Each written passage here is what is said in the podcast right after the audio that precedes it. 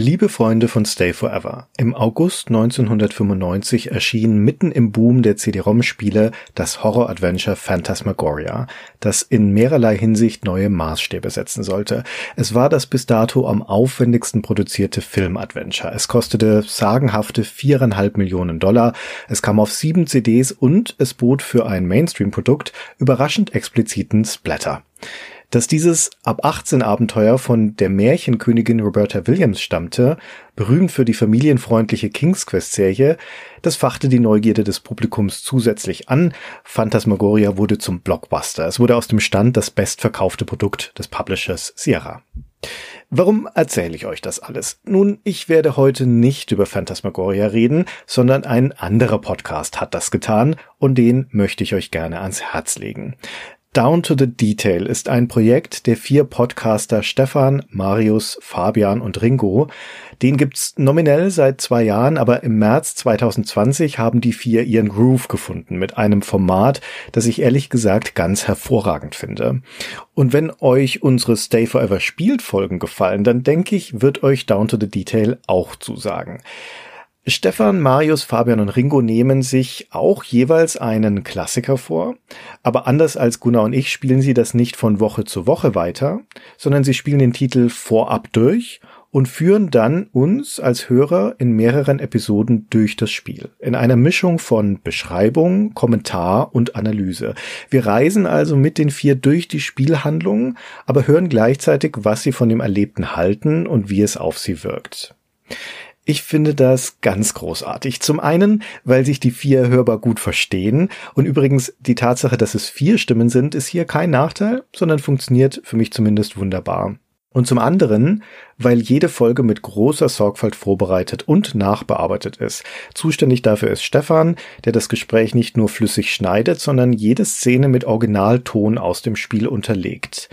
Das ist ein beträchtlicher Aufwand, der den Podcast deutlich aufwertet. Und naja, es wird euch nicht verwundern zu hören, dass ich sowas sehr schätze. Und nun kommen wir zurück zu Phantasmagoria, denn Roberta Williams Horrortrip ist das Spiel, um das sich die zweite Staffel von Down to the Detail dreht.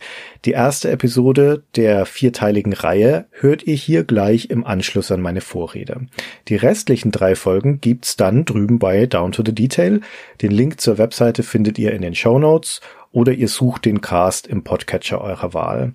Dort findet ihr dann auch die erste Staffel zum Sci-Fi-Klassiker Beneath the Steel Sky und die gerade laufende dritte Staffel zum Noir-Adventure Dreamweb. Bei mir steht Down to the Detail gerade ganz oben in der Playlist. Ich refresche jeden Tag in der Hoffnung auf die nächste Folge und ich würde mich natürlich freuen, wenn es euch genauso geht. Und ich würde mich auch freuen, wenn ihr uns einen Kommentar auf stayforever.de hinterlasst und uns sagt, was ihr von Down to the Detail haltet. Aber nun viel Spaß mit der ersten Folge zu Phantasmagoria von Down to the Detail mit Stefan, Marius, Fabian und Ringo.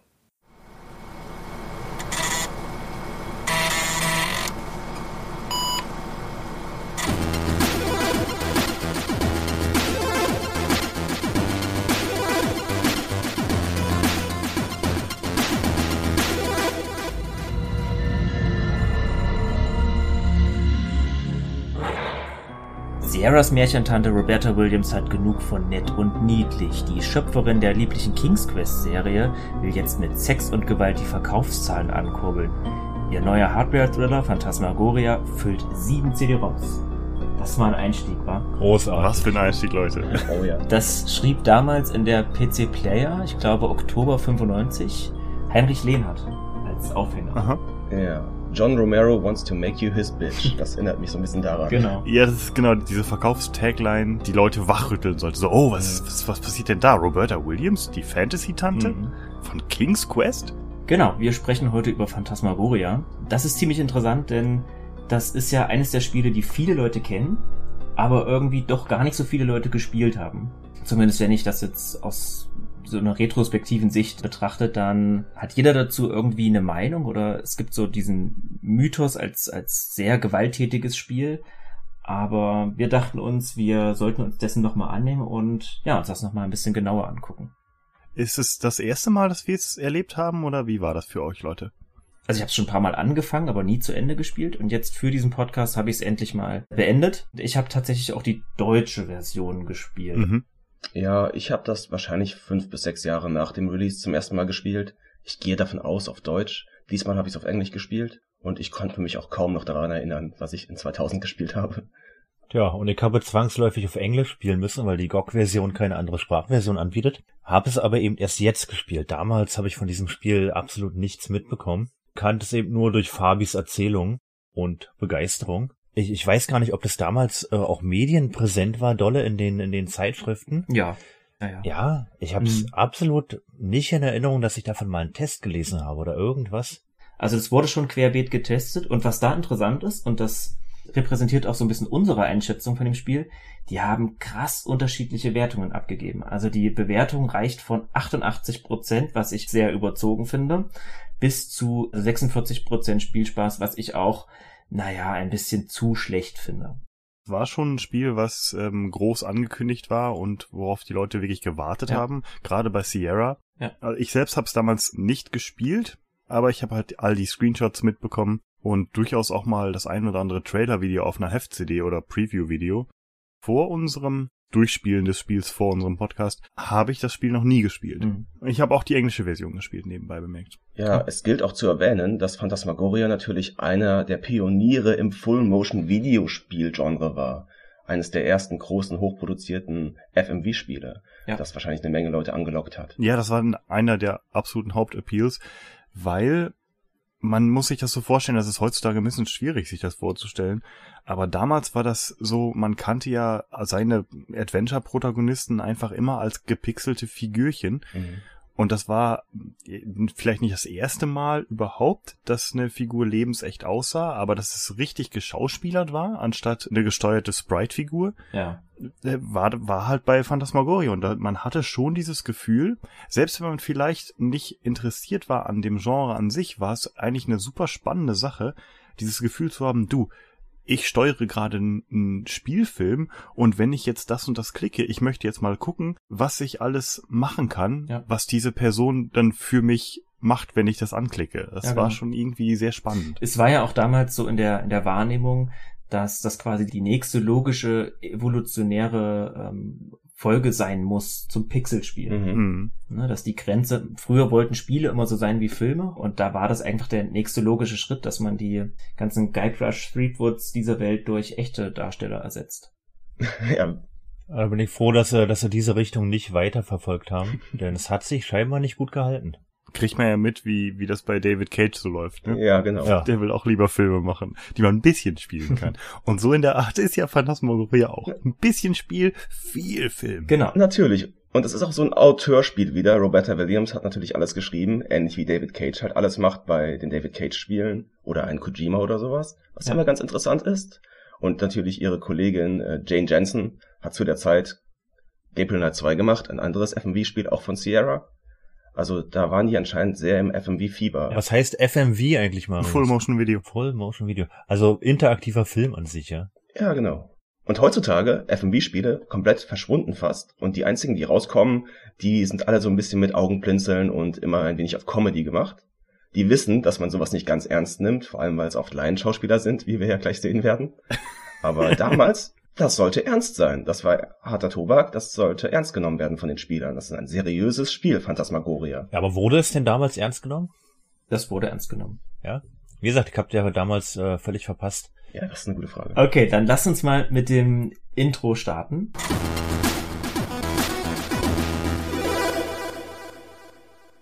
Das rote Sierra-Logo. Anschließend kommt dieser markige rote Schriftzug Phantasmagoria und eine gruselig anmutende Orchestermusik setzt ein. Und man ist sofort im Spiel. Das Intro beginnt mit einem Felsvorsprung, der irgendwo auf einen herbstlichen Wald hinunterblickt. Das sieht man, weil die Bäume so rot angedeutet sind. Vögel zwitschern und ein junger Mann mit längeren blonden Haaren, mit einem Pferdeschwanz und Kameraequipment baut da so sein Werkzeug auf, versucht Landschaftsaufnahmen zu machen. Wir bekommen dann später mit, dass es sich bei diesem jungen Mann um Donald Gordon handelt, genannt Don im späteren Spielverlauf der ist vom Beruf Fotograf und entdeckt über sein Objektiv Häuser, unter anderem auch das Anwesen, das später dann Schauplatz des restlichen Spiels wird. Er zoomt rein, zoomt zur Eingangstür und dann beginnt eigentlich so ein bisschen etwas Abstraktes. Die Kamera führt uns durch einen langen Gang, an dem Fleischerhaken runterhängen, Blut ist auf dem Boden, man hört Schreie und man bekommt hier schon gezeigt, okay, mit diesem Haus scheint was nicht zu stimmen. Es setzt wieder diese bedrohliche Orchestermusik ein. Wir sehen weiter, wie die Kamera über Wasser fährt, oder zumindest eine wasserähnliche Unterfläche. Eine Menge gruselige Fabelwesen sind da und auch Equipment, die so Zauberer, Illusionisten für ihre Vorstellungen benötigen. Die Kamera schwenkt dann um zu Adrian Delaney. Wir wissen zu dem Zeitpunkt des Intros noch nicht, dass sie die Hauptperson des Spiels ist und wir wissen auch noch nicht, zu diesem Zeitpunkt, dass es die Ehefrau von Don ist. Die ist da gefesselt auf einem Stuhl und über ihr schwenkt ein riesengroßes Beil. Sie schreit und kurz bevor das Beil sie trifft, erwacht sie aus einem Albtraum. Und wir befinden uns im gemeinsamen Ehebett neben unserem Göttergatten Don. Wie fandet ihr denn dieses Intro? Es ist interessant. Ist das nicht auch der Moment, indem sie nochmal aufwacht sofort. Richtig. Exakt, das wollte ich auch noch sagen. Der Traum im Traum, der Inception-Moment, eine richtig alte Horrortrope. Genau. Das sollte Fabians Überraschung jetzt beim, beim Erzählen sein, dass wir erstmal. genau. Wie fand ihr den denn? Das war so, oh nein, ist doch, doch noch nicht vorbei. Genau. Also ich fand das Intro so ein bisschen zu sehr Faust aufs Auge. Mhm. Das Haus wurde uns jetzt mit dem Vorschlaghammer als gruselig serviert. Mhm. Hätte man vielleicht ein bisschen subtiler machen können. Also ein bisschen Überraschung hätte er bleiben können. Aber jetzt wissen wir, okay, dieses Haus ist bedrohlich, es sieht bedrohlich aus und darin finden wahrscheinlich seltsame Vorgänge statt. Mhm. Das ist doch jetzt an sich schon klar, oder? Genau, aber das war ja auch der Pitch des Spiels. Also das war ja, das war ja nie das, ein Geheimnis, was Sierra und Roberta Williams darum gemacht haben, sondern die Leute, die das Spiel gekauft haben, wussten, was sie kaufen. Genau, die haben es ja. ja auch extra deshalb gekauft. Es sollte ein ähm, erwachsenes, blutiges äh, Spiel sein. Ähm, mhm. Was das angeht, ich muss wirklich sagen, ich kannte das Intro ja vorher noch nicht und ich habe gedacht, oh, jetzt, jetzt geht's vielleicht sogar in Richtung, als, als dann solche, nicht nur diese Mentalisten-Ausrüstung da kam, sondern auch irgendwas, was so ein bisschen aussah wie, wie so Folterwerkzeuge mhm. oder so, habe ich gedacht, mhm, okay, und irgendwelche Ketten, die da hingen, da habe ich gedacht, oh, jetzt geht's jetzt irgendwie in Richtung Hellraiser oder so ein Kram.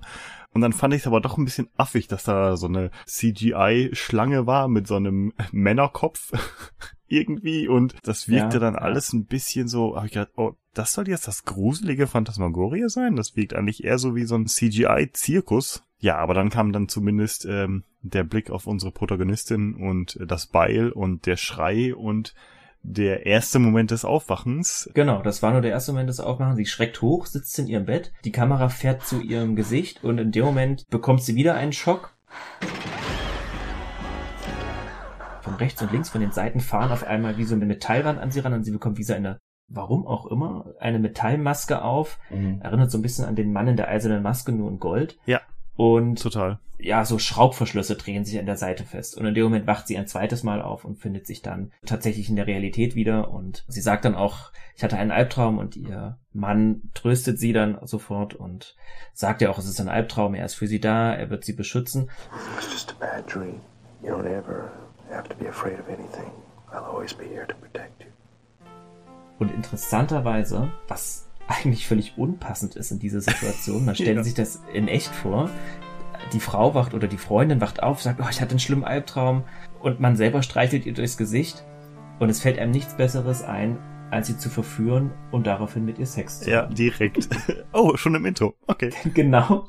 So endet das Intro. Das Intro packt all das, was es, was quasi der große Verkaufspitch war und was das Spiel bietet, packt es alles ins Intro.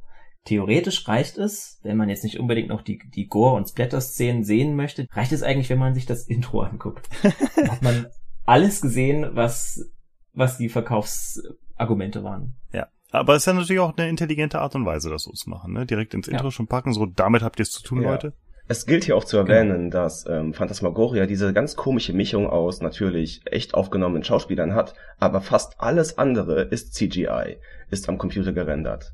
Selbst ja. alle Hintergründe im Spiel sind äh, Computer gerendert. Deswegen ist es manchmal ganz komisch, wenn Adrian etwas öffnet, eine Tür öffnet oder einen, ähm, einen Kühlschrank und die Hand will nicht wirklich ähm, den Griff finden. Und das fällt vor allem im Intro auf, da wir halt diesen komischen Korridor haben, in dem alles etwas schlechtes CGI ist. Genau. Das war damals auch in den Zeitschriften immer bei den Screenshots äh, das, was einfach total offensichtlich war. Wenn man es nicht in Aktion gesehen hat, also so ein bisschen in Bewegung das Spiel, sondern wirklich nur diese statischen Screenshots, mhm. dann sah das schon so ein bisschen unpassend aus, ein bisschen hakelig aus, weil diese CGI auch von diesen Umgebungen damals nicht so der Oberwahnsinn war. Es sah nicht so toll aus, wie wenn du wirklich irgendwelche handgezeichneten Adventures hattest oder auch irgendwelche fotorealistischen Sachen wie zum Beispiel die Mist Games. Mhm. Das wirkte dann schon so ein bisschen, dass dann die Figuren da so reingeschnitten waren. Auf Screenshots sah es immer ein bisschen hässlich aus, aber man hatte halt dennoch den Appeal, du, du kannst diese Schauspielerin da auf Mausklick machen lassen, was du, was du möchtest. Auch wenn es ein bisschen hässlich war, die Kombination da, damals schon. Ja, im Kontrast zu Gabriel Knight 2 wo alle Hintergründe einfach Fotos waren. Exakt. Äh, das war definitiv die weisere Wahl, will ich mal behaupten, bei Gabriel Knight. Mhm, auf alle Fälle, ja. Das Spiel ist dadurch auch wesentlich besser gealtert. Also mhm. Gabriel Knight 2 sieht heute immer noch grandios aus, weil es wirklich ein kompletter Spielfilm ist. Mhm. Selbstverständlich sind viele Sachen, die auch als Sprites benutzt werden im Spiel, so ein bisschen da reingepastet, aber eben alle als Fotos. Und dann passt es ein bisschen besser. Bei Phantasmagoria, es ist nicht so gut gealtert, dieses Phantasmagoria 1, ja von dem viel besseren Teil 2 werden wir jetzt erstmal nicht sprechen. Aber nicht gut gealtert ist ja auch krass untertrieben. Ich, ich muss auch zu dem Intro nochmal sagen, ich fand diese Konsequenz auch sehr seltsam. Sie wacht auf, hat einen Albtraum und neben ihr liegt jemand mit langen Haaren. Ich dachte, es ist noch eine Frau, aber es war Don. Klar, er hat dann Pferdeschwanz, aber mit offenen Haaren sieht er ja noch femininer aus. Dann fängt er sie an, an anzufassen und zu küssen und zu trösten. Und die nächste Konsequenz ist echt das miteinander tun. Es, es schien so gezwungen, wie ihr schon gesagt habt. Wir müssen jetzt liefern. Okay, erste Sexszene. Bisschen Brust konnte man sehen, so von der Seite. Sideboob. War damals vielleicht was ganz, was ganz Tolles. Und äh, ich, ich find's unlogisch. Ich, ich fand's nicht gut. Ich find Don auch generell so, so missbräuchlich und anzüglich. Wah, diese, dieser Schleimige. Der ist mir einfach zu glatt. Nicht so dein Lieblingscharakter? Hm? Nee, überhaupt nicht. Bin immer froh, wenn er nicht im Spiel ist. Was haltet ihr denn von dem Intro-Track? Ich fand das total überraschend, rauszufinden, dass der Musiktrack in dem Intro, der wirklich sehr pompös ist, von demselben Typen von Sierra gemacht worden ist, der bei King's Quest all diese Kinderlieder gemacht hat. Diese, diese quietschbutten. Weißt du, und da habe ich gedacht, Alter, das kann der auch, nicht schlecht. Ja, das ist interessant. Das ist so orchestral und hat auch diesen Mönchgesang immer noch zwischendurch ja, eingebaut. Das sind so wie gregorianische äh, Mönchsgesänge und ich ähm, finde ihn super.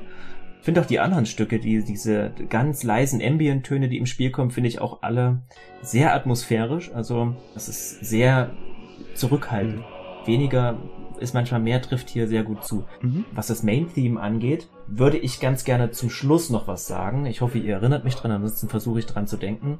Da gibt es nämlich noch eine Sache, die, ja, die interessant ist. Die habe ich irgendwo gelesen und ähm, möchte ich euch mal erzählen. Aber dazu später. Ja, okay, cool.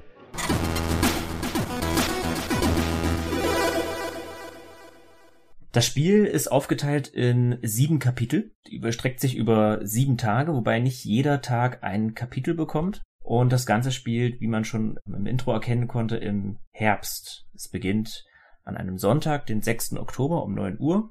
Was man noch sagen könnte zum Spiel ist, es ist ein ganz klassisches Point-and-Click-Adventure. Wir steuern unsere Figur mit der Maus. Es gibt interaktive Oberflächen, also wenn man bestimmte Dinge auswählen kann in der Spielwelt, dann verändert sich der Cursor. Ansonsten haben wir am unteren Bildschirmrand sieht ein bisschen aus wie in Stein gemauert, ein Inventar, was sehr beschränkt ist für ein Point-and-Click-Adventure. Also es gibt gerade mal acht Inventarslots. Es gibt einen roten Totenschädel auf der linken Seite und ein Auge auf der rechten Seite. Der rote Totenschädel, das ist der sogenannte Hintkeeper. Den kann man immer mal anklicken, wenn man nicht weiß, was man jetzt als nächstes machen soll. Oder wenn man das Spiel länger nicht gespielt hat und man einen alten Spielstand lädt, dann, naja, gibt er einem dann nochmal einen Hinweis, geh mal dorthin oder die Lösung des Rätsels liegt auf dem Dachboden oder schau dir die Luke an oder sowas. Ja, dafür war ich sehr dankbar, für diese Hinkeeper. Ja, ich finde auch, dadurch, dass er verschiedene Stufen von Hinweisen einem gibt, also wenn man ihn zuerst anklickt, ist der Hinweis sehr, sehr allgemein. Also mir hat der erste Hinweis meistens nie was gebracht. Ich weiß nicht, wie es euch ging. Der wird aber sehr konkret. Also es gibt immer drei Möglichkeiten, ihn anzuklicken. Bei der dritten ist er dann sehr konkret, was man machen soll.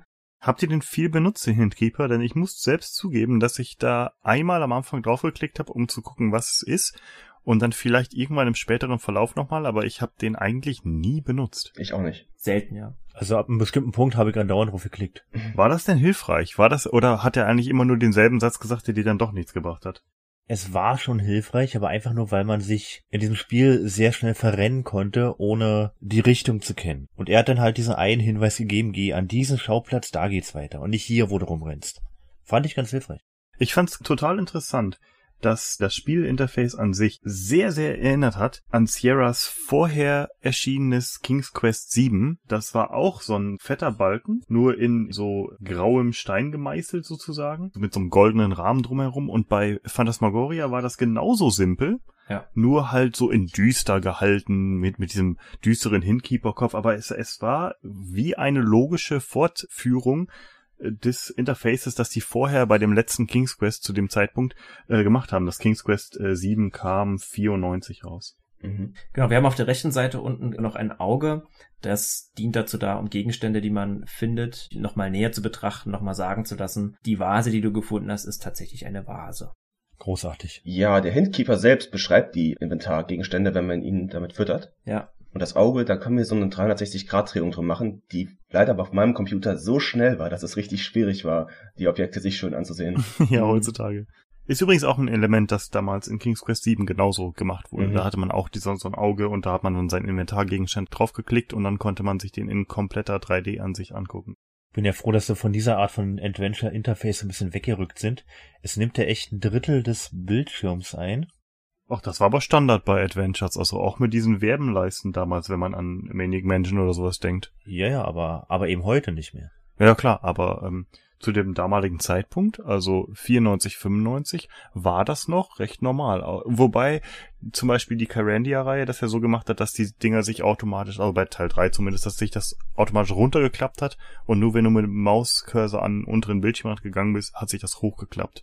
Ja, ein Schritt in die richtige Richtung. Ich mag das Interface, muss ich aber sagen, von Phantasmagoria. Das Einzige, was mich ein wenig genervt hat, ist, dass ich keine Option für Untertitel gefunden habe. Hm. Und manchmal ist die Audioqualität sehr mies im Spiel. Ja. Und ich hätte gerne Untertitel gehabt dafür. Das stimmt. Also ich habe sie auf Deutsch durchgespielt und auf Englisch angespielt und mal in die Kapitel reingespielt. Ich bin sogar der Meinung, dass die englische Synchronisation noch ein ganzes Stück besser ist als die deutsche. Also die deutsche ist richtig schlecht qualitativ. Ja, die Audioqualität und die Sprecherqualität, die ist sehr rudimentär. Also man hat so das Gefühl, dass da jemand von der Straße weggefischt wurde und hier sprich mal was Mhm. ein. Mhm. Bei der Box haben die ja zig Übersetzungsfehler gemacht. Betten Sie, dass es nur ein Albtraum ist. Genau, Stand da vorher drauf. Und das haben die dann überklebt. genau. Die ursprüngliche Verkaufsversion in Deutschland, die strotzte nur so vor Rechtschreibfehlern. Ja. Also ich glaube, da waren in der in der ersten Fassung allein drei oder vier Rechtschreibfehler. Selbst bei der korrigierten Fassung ist nicht alles korrekt. Der Grund für diese Qualität ist wahrscheinlich auch die schreckliche Kompression. Obwohl es sieben CDs waren, ich glaube, die CDs sind alle so zu 50 Prozent mit den identischen Hintergründen und so weiter und Animationen gefüllt. Denn wir können ja so gut wie in jedem Kapitel jeden Raum des Hauses betreten, uns fast alle Animationen ansehen. Ja. Und deswegen, selbst bei sieben CDs mussten die sparen. Mhm.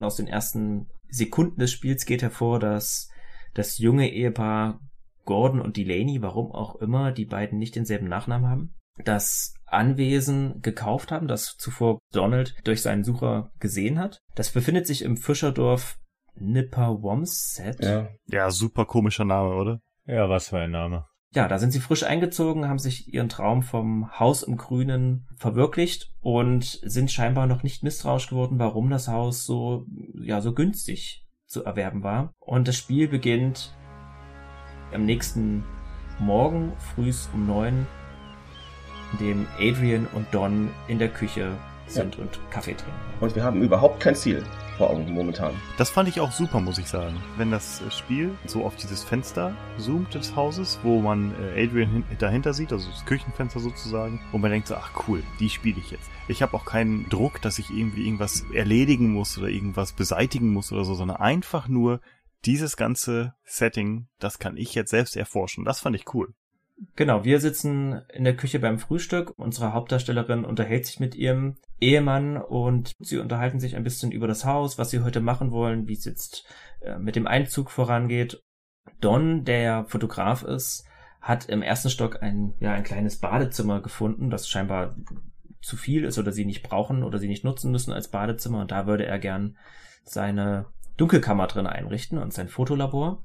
Da deutet er schon an, dass das seine Hauptaufgabe für die nächsten Tage sein wird.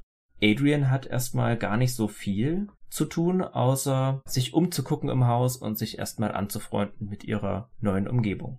Ja, klare Rollenverteilung.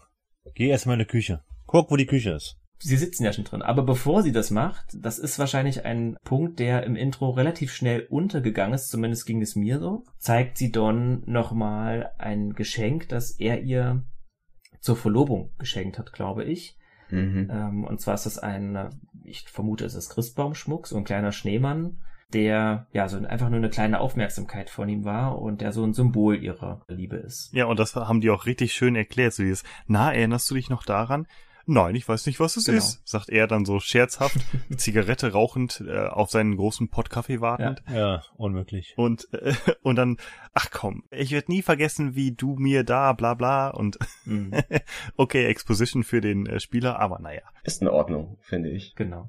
Ja, das ist so ein kleiner verzweifelter Versuch, gleich so eine, so eine Bindung aufzubauen, eine Beziehung. Weil ich finde, an diesem Tisch, während dieses Gespräches, es ist so, so seltsam. Die wirken oder er wirkt jetzt schon so seltsam distanziert, oder? Fand ich nicht. Erlebe ich das falsch? Fand ich wirklich nicht. Ich habe ich hab extra darauf geachtet, weil ich wusste ja, äh, also ich, ich sag mal so, ich wusste von dem Spielverlauf nichts, von der Story auch nichts. Ich habe aber immer irgendwie mitbekommen, oh, der da ist immer dieser Unangenehme. Das war auch, ähm, weiß nicht, in irgendwelchen Gamerkreisen immer so das, hey hier, der Typ, weiß noch, der Typ aus Phantasmagoria ich hab, fand da eigentlich nichts irgendwie groß unangenehm. Das Einzige, was ich wirklich unangenehm fand, war, er setzt sich an den Tisch, sie so, ah, möchtest du Kaffee? Ja, eine große Tasse. Und er macht sich eine Kippe an und raucht, gibt dir erstmal einen Kuss. Ich hoffe mal, jetzt ich wenigstens die, die Zähne geputzt äh, und äh, raucht da und sie gibt ihm Kaffee und das ist dann so deren Frühstück. Okay, nix essen oder so. Das, naja. Aber zu der zu der Schneemann-Figur, ich bin mir nicht sicher, hat er ihr die geschenkt zur Verlobung oder ist sie nur ein Erinnerungsstück, weil er ihr den Antrag gemacht hat an Weihnachten? Ach, das war ein Geschenk. Ja?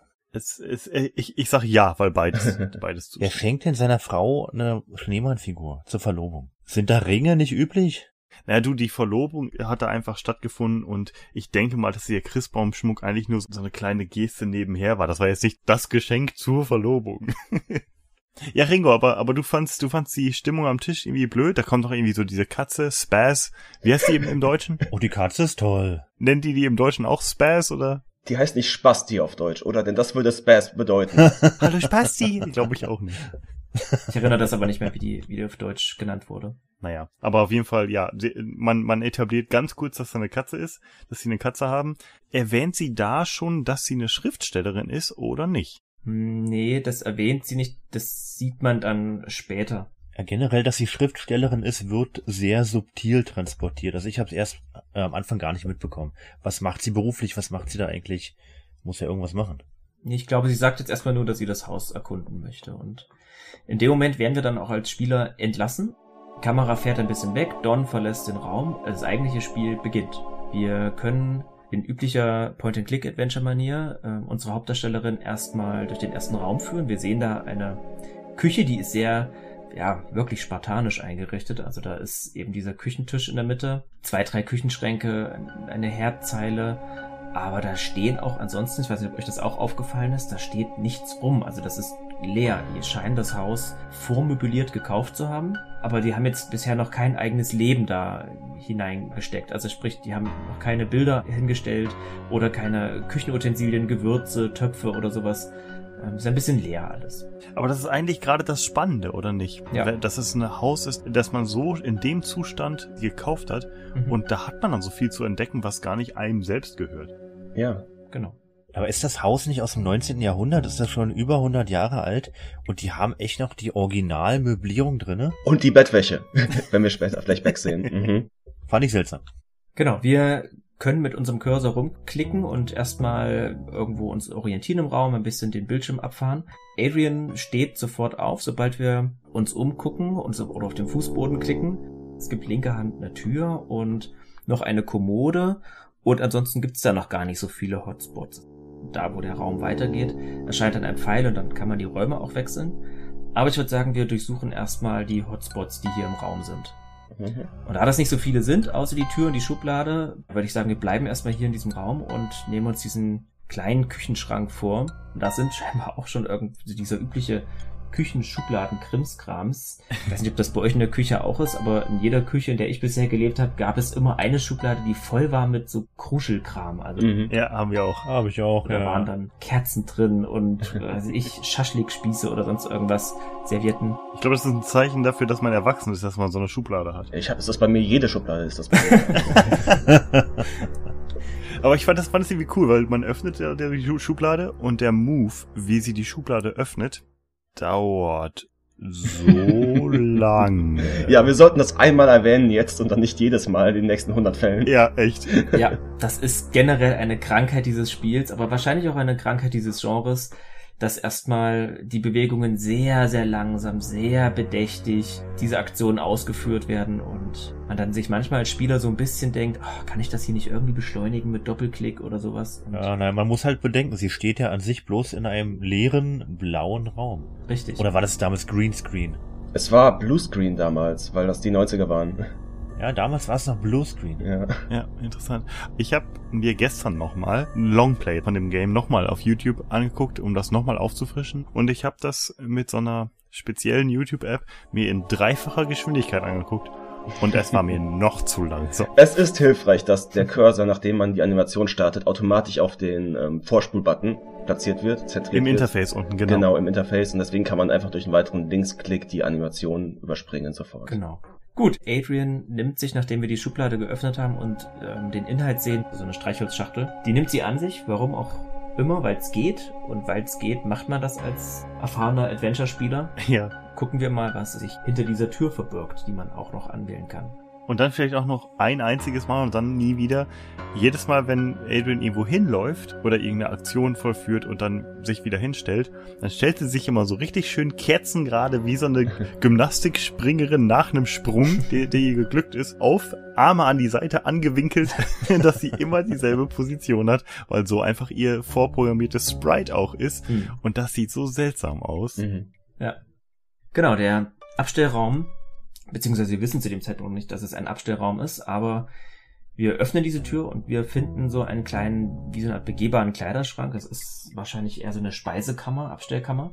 Und interessanterweise stehen da, wir unterstellen mal nicht, dass es noch die alten Lebensmittel der Vorbewohner sind, sondern wahrscheinlich sind es schon die neu eingeräumten Lebensmittel. Da gibt es den Teppich, der am Boden liegt. Und dem Lichtschalter zu Anfang. Genau, dem Lichtschalter zum Anfang. Und findet ihr es nicht irgendwie wohl cool, dass da die Kameraperspektive Ja. plötzlich so von oben ist? Fantastisch.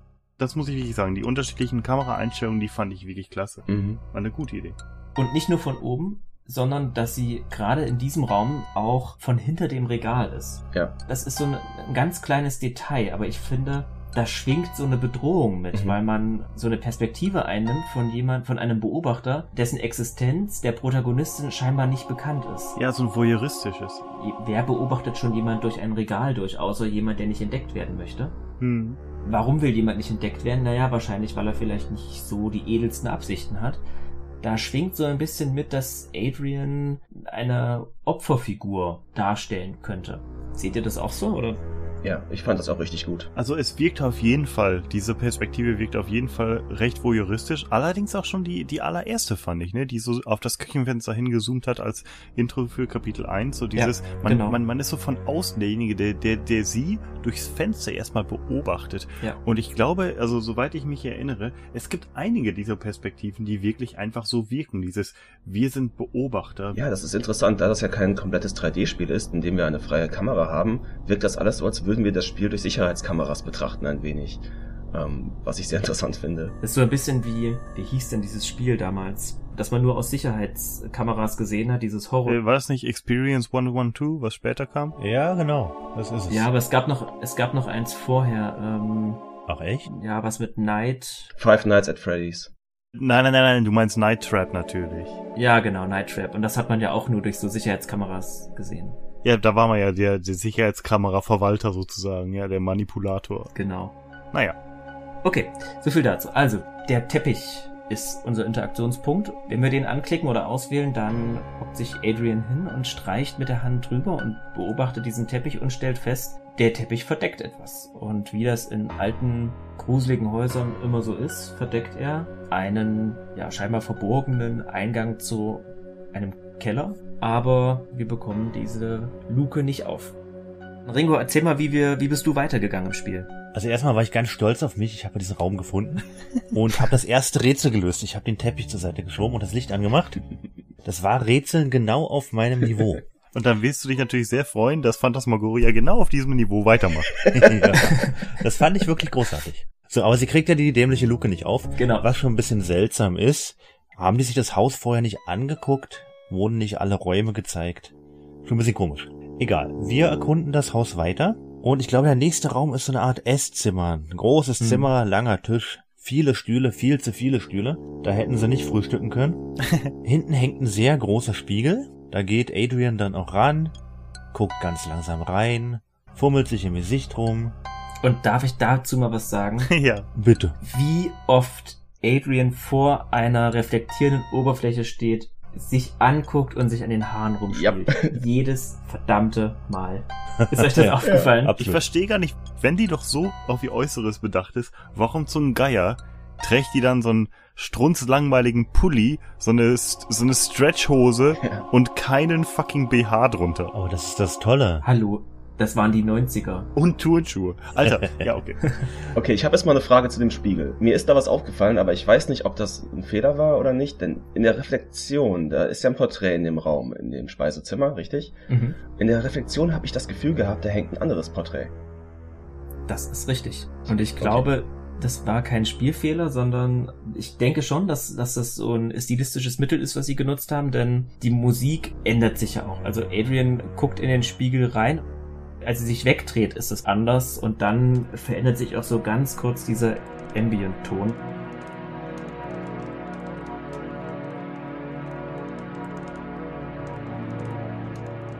Und ich denke, das soll uns schon den Hinweis darauf geben, hier gibt es etwas Übernatürliches. Verdammt nochmal, siehste? Ich hatte nämlich, als ich in den Spiegel geguckt habe, oder sie hab reingucken lassen, erwartet, okay, jetzt kommt irgendein ein Schreckmoment, irgendein Schock, aber diese subtile Veränderung dieses Bildes habe ich gar nicht mitbekommen im Spiel. Schön, dass ihr darauf hinweist. Also ich, ich muss zugeben, wo wir gerade nochmal beim, beim Soundtrack waren. Generell ist das Spiel ja recht ruhig und der Soundtrack besteht eigentlich nur immer aus solchen blum, blum, blum, blum, Mhm. solchen kurzen Anschlägen von Tönen. Das ist eigentlich eine sehr, sehr gute Wahl, finde ich persönlich. Ja. Es wirkt, als wären es solche zufälligen Töne fast, aber das ist so eine eigene Melodie, die man dann irgendwann noch im Kopf hat. Die ist aber auch ruhig genug, dass man so ein bisschen diese Atmosphäre Mhm. von, ja, von, ich sag mal, von, von subtileren Horrorfilmen mitbekommt.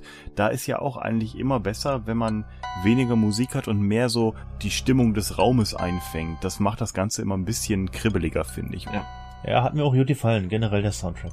Bevor wir weitermachen, was noch eine echt interessante Sache ist, und das hatte ich nicht erwartet, wenn man sich im Spiel irgendein Bild anguckt, egal was für ein Bild, man sieht einfach nur eine Großaufnahme des Bildes und irgendeine komische Spieluhrmelodie. Jedes Mal. Das heißt, jedes Bild anzugucken im Spiel ist eigentlich nur der Musicbox-Simulator. Ja, hätte es damals Achievements gegeben, hättest du eins bekommen, wenn du dir alle Bilder im Haus angeguckt hättest. Genau, und alle, alle Musiken dazu hören, ja. ja. Ich halte es nicht für notwendig, dass Adrian die Bilder beschreibt. Immerhin sehen wir die ja selbst in der Großaufnahme. Deswegen ist das ganz okay, denke ich. Ja, ich dachte einfach ihre Eindrücke dazu, wie Mhm. man das sonst von Adventure-Protagonisten kennt, aber naja, was soll's. Wir können weiter durch den Raum gehen und interagieren mit dem Kamin. Dort findet sie einen Schürhaken, der wandert gleich ins Inventar. Und was kann man am besten mit einem Schürhaken machen? Eine widerspenstige Bodenluke aufbrechen. Und ich muss zu diesem Raum sagen, ich, ich finde auch generell alle Räume in diesem Haus zu groß. Wie in einem Comic, wie in einem Cartoon.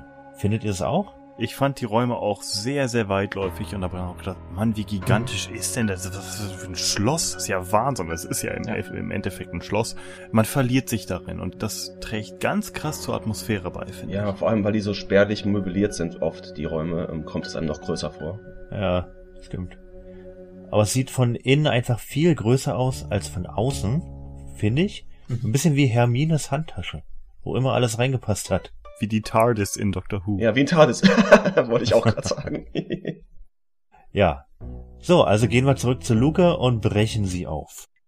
mhm. Und jetzt wird's gruselig. Naja, ist ein Keller. Ja, es ist wirklich bloß ein Weinkeller.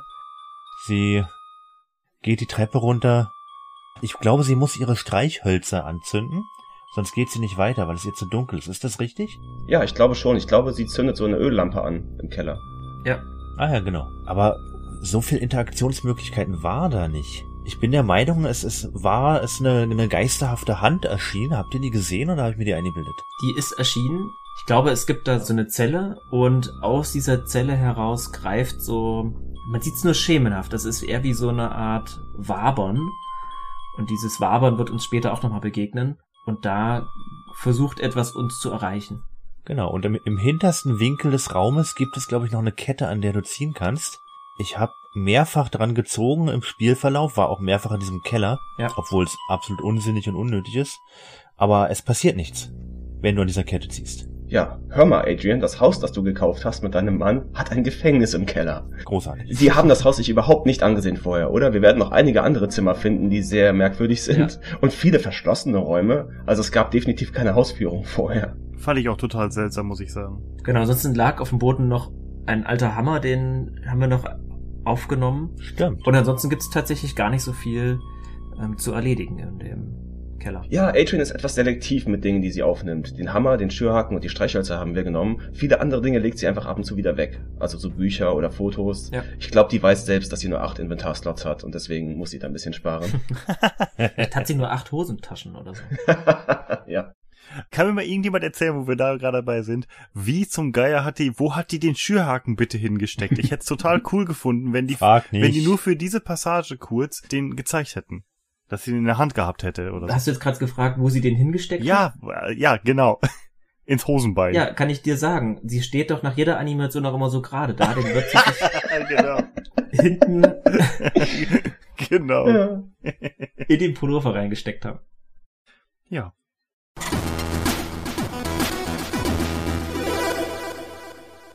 Genau, wir verlassen wieder die Küche und betreten zum ersten Mal als Spieler die große, wirklich ausladende Empfangshalle, Mhm. in der wieder nichts steht, außer ein zweiter Kamin, eine kleine Sitzecke, ich glaube eine Treppe geht noch hoch und dann eben ja diverse Türen zu anderen Räumlichkeiten. Ja, und natürlich, am wichtigsten aber auch, so eine Rummelplatz-Wahrsagerin-Maschine steht dort. Richtig. Die super creepy ist, finde ich. Ich finde, die sind immer creepy. Oh ja. Ja. Ähm, da kommen wir dann auch später noch dazu, da werden wir noch ein paar Mal rantreten müssen. Hm. Ja, lass uns doch mal die Eingangshalle erkunden. Stefan, wo bist du zuerst hingelaufen, in welche Ecke? Also ich habe mir tatsächlich zuerst diese Gegend angeguckt, wo so eine kleine Bar war. Mhm. Und äh, der Kamin, wo an dem Kamin auch die Katze war, die man streicheln konnte. Versucht, diese großen Doppeltüren zu öffnen, aber die waren ja verschlossen. Genau. Und dann war ich auch direkt an dem Automaten. Der ist natürlich so CGI-mäßig gemacht, wie man damals halt so 3D-CGI gemacht hat mit, mit Figuren, die halt nicht, nicht Ja. abfotografiert sind oder gefilmt sind wie Adrian selber, sondern halt so CGI. Aber genau das wirkte perfekt wie so eine Jahrmarktpuppe einfach. Mhm. Das fand Ja. ich klasse. Die haben gar keine richtige Puppe genommen und gefilmt, sondern die haben einfach eine CGI gemacht. Und da passt das perfekt, finde ich. Also es gibt viele Spiele, die noch aussehen wie, wie solche Jahrmarktpuppen. Mhm. Ich weiß gar nicht, werfen wir eine Münze ein? Man findet, glaube ich, eine Münze oder die steckt da schon. Da ist so ein Token drin, ja, genau. Und die kann man einwerfen. Und diese Puppe, ich glaube, der leuchten dann auch die Augen da drinnen, dieser, dieser Zigeunerfrau oder Mhm. was das sein soll. Mhm. Wir bekommen dann eine Nachricht. Ich weiß nicht, wurde die gedruckt in der Maschine? Ja, wie in so einem Glückskeks. So eine vorgefertigte irgendwie. Ja. Genau, wie, wie in so einem Glückskeks. Ja, wir bekommen eine Nachricht, die da lautet. Evil will walk once more. Im Deutschen steht auf dem Zettel, das Böse wird zurückkehren. Und ein bisschen verärgert darüber, dass sie gerade frisch in ihr Haus eingezogen ist und dass sie sich ja eigentlich freut auf ihre neuen eigenen vier Wände, bekommt sie dann so eine miese petrige Nachricht von diesem Automaten. Sie kommentiert das im Deutschen mit, ja, dass das Blödsinn ist und zerknüllt diesen Zettel und wirft den einfach weg. Ja, in diesen kleinen Spucknapf, der da unten steht. so ein kleiner Genau. messingartiger Mülleimer. Stell dir mal vor, du, du ziehst in ein neues Haus. Das erste, was du hast, ist ein richtig übler Albtraum. Mit so einem Doppelaufwachen quasi Ja. auch noch. Dann hast du grässlichen Sex mit deinem. Nein, aber egal. du denkst, komm, war ein Albtraum, ist nicht so schlimm. Und das nächste, was kommt, ist, hey, hey, das Böse. Toller Anfang jetzt. Also die Atmosphäre wirkt sofort schon, als wäre das Haus, äh, vielleicht nicht das Haus, aber so ein bisschen, dass sie sich ungerecht behandelt fühlt irgendwie so. Das Haus verschwört sich gegen mich oder die Welt oder wie auch immer. Dabei soll doch ein schöner Neuanfang werden. Genau, ansonsten haben wir unten dieser weitläufigen Empfangshalle außer der Wahrsagemaschine und der Bar, in der wir uns interessanterweise nur eine Flasche Absinth angucken können, aber die restlichen Liköre, Whisky und sowas lässt sie stehen. Noch ein Piano, an dem kurbelt sie einmal rum. Ja, das spielt einfach nur so eine Melodie automatisch, also dass man auch sieht, dass die Tasten da so runtergehen immer. Ja, es ist so wie diesen Wild-West-Salons, diese Pianos, diese Klaviere. Oder in Westworld im Intro, ja. Genau. Sie guckt das auch irgendwie komisch an, aber das war's dann eigentlich auch. Also nichts, was da irgendwie bei rumkommt. Ich habe zuerst gedacht, oh, das ist wie bei anderen Adventures, dass dann irgendwie so, oh, eine Taste klemmt und dann ist da was drunter, ein Item oder vielleicht irgendwie in dem Seitenkasten davon, aber ist nichts. Genau, ansonsten ähm, beim Kamin liegt noch eine Tageszeitung, die wir mit ins Inventar aufnehmen können. Mhm. Ja, Adrian nimmt die Zeitung auf, klappt die auch auseinander, guckt da so rein und steckt die dann ins Inventar. Und im Inventar kann man die dann auch betrachten. Aber die ist dann nur in diesem 3D-Fenster und man kann die drehen und wenden, aber man kann die nicht lesen. Also, man kann da nichts erkennen auf diesem 3D-Bild. Ist alles pixelig. Insofern, ja, zum Lesen ist die da wohl nicht. Naja, sie streichelt auf jeden Fall die Katze und dann. Ja, ich denke, das hast du mehrmals gemacht. Natürlich. Übrigens ist Phantasmagoria ein ganz grässliches Spiel. Nur so nebenbei. ja, da kommen wir ja hin. Wie machen wir weiter? Ringo, erzähl mal, wo bist du als nächstes hingegangen? Ja, so viele Möglichkeiten gibt's nicht mehr. Also nehmen wir die offen offensichtlichste und gehen die Treppe hoch. Oben gibt es sehr viele Räume. Sie sind immer noch alle möbliert wie vor 100 Jahren. Es hängen auch immer noch überall diese ganzen ähm, Bilder rum, hauptsächlich vom Vorbesitzer. Oben finden wir einen, wie ich finde, überaus hässlichen Raum. Ich würde sagen, der Raum einer sehr exzentrischen Person. Der Raum ist komplett rot. Die Tapete ist rot, der Boden ist rot, mit ein paar schwarzen Kacheln drinne. Und du hast gedacht, ich will zurück in den blauen Raum. Ja, es, es fällt noch auf, dass am Boden ein Eisbärenfell liegt und direkt daneben liegt noch ein Tigerfell. Es beißt sich sehr. Es hängt ein großes Selbstporträt an der Wand.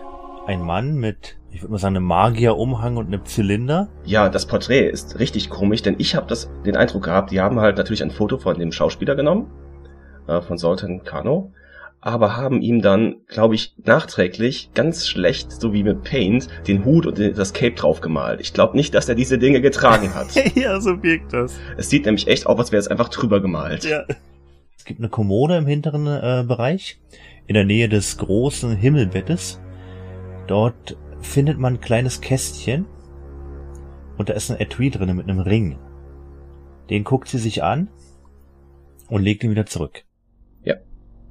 Und dann ist da noch so eine, so eine kleine rote Couch, auf die sie sich einfach lassiv legen kann oder halb, halb hinsetzen kann.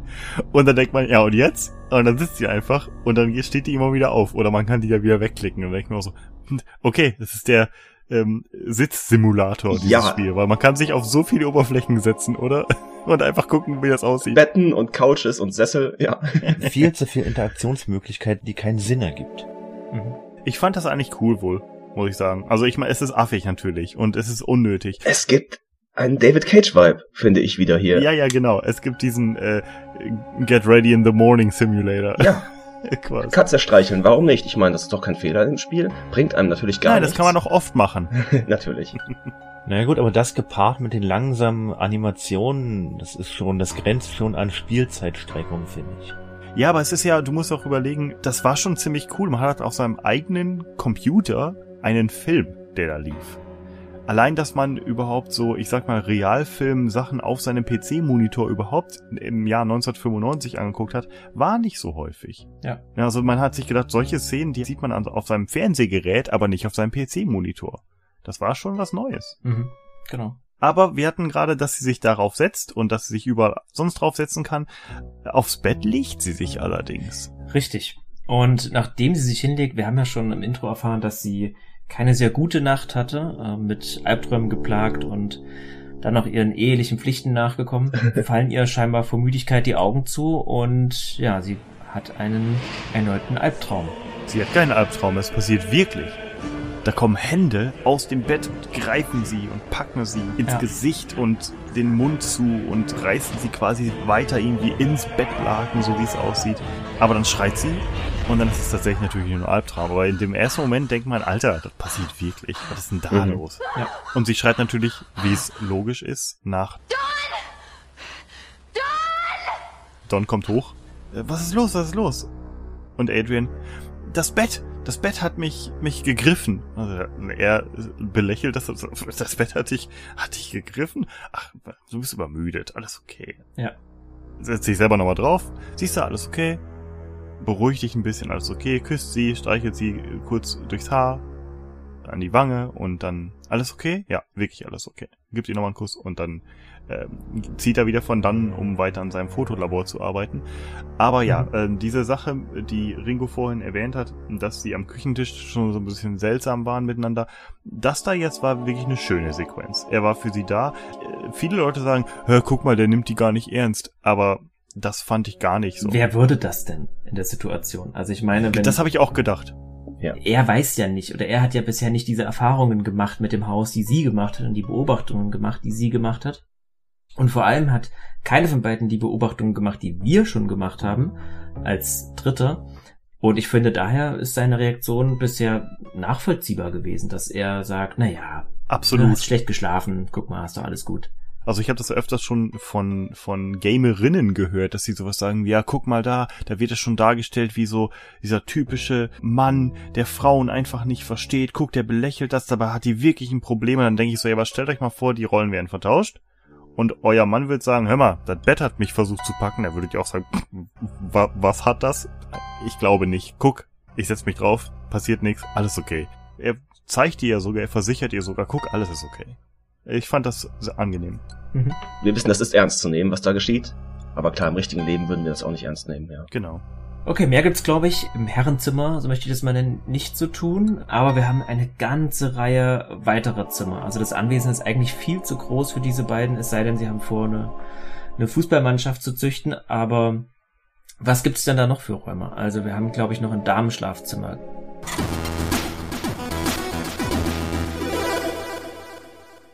So, nachdem wir den hässlichen Raum verlassen haben, den hässlichen roten Raum, können wir, ich glaube, der nächste Raum liegt direkt gegenüber. Es ist das Frauenschlafzimmer.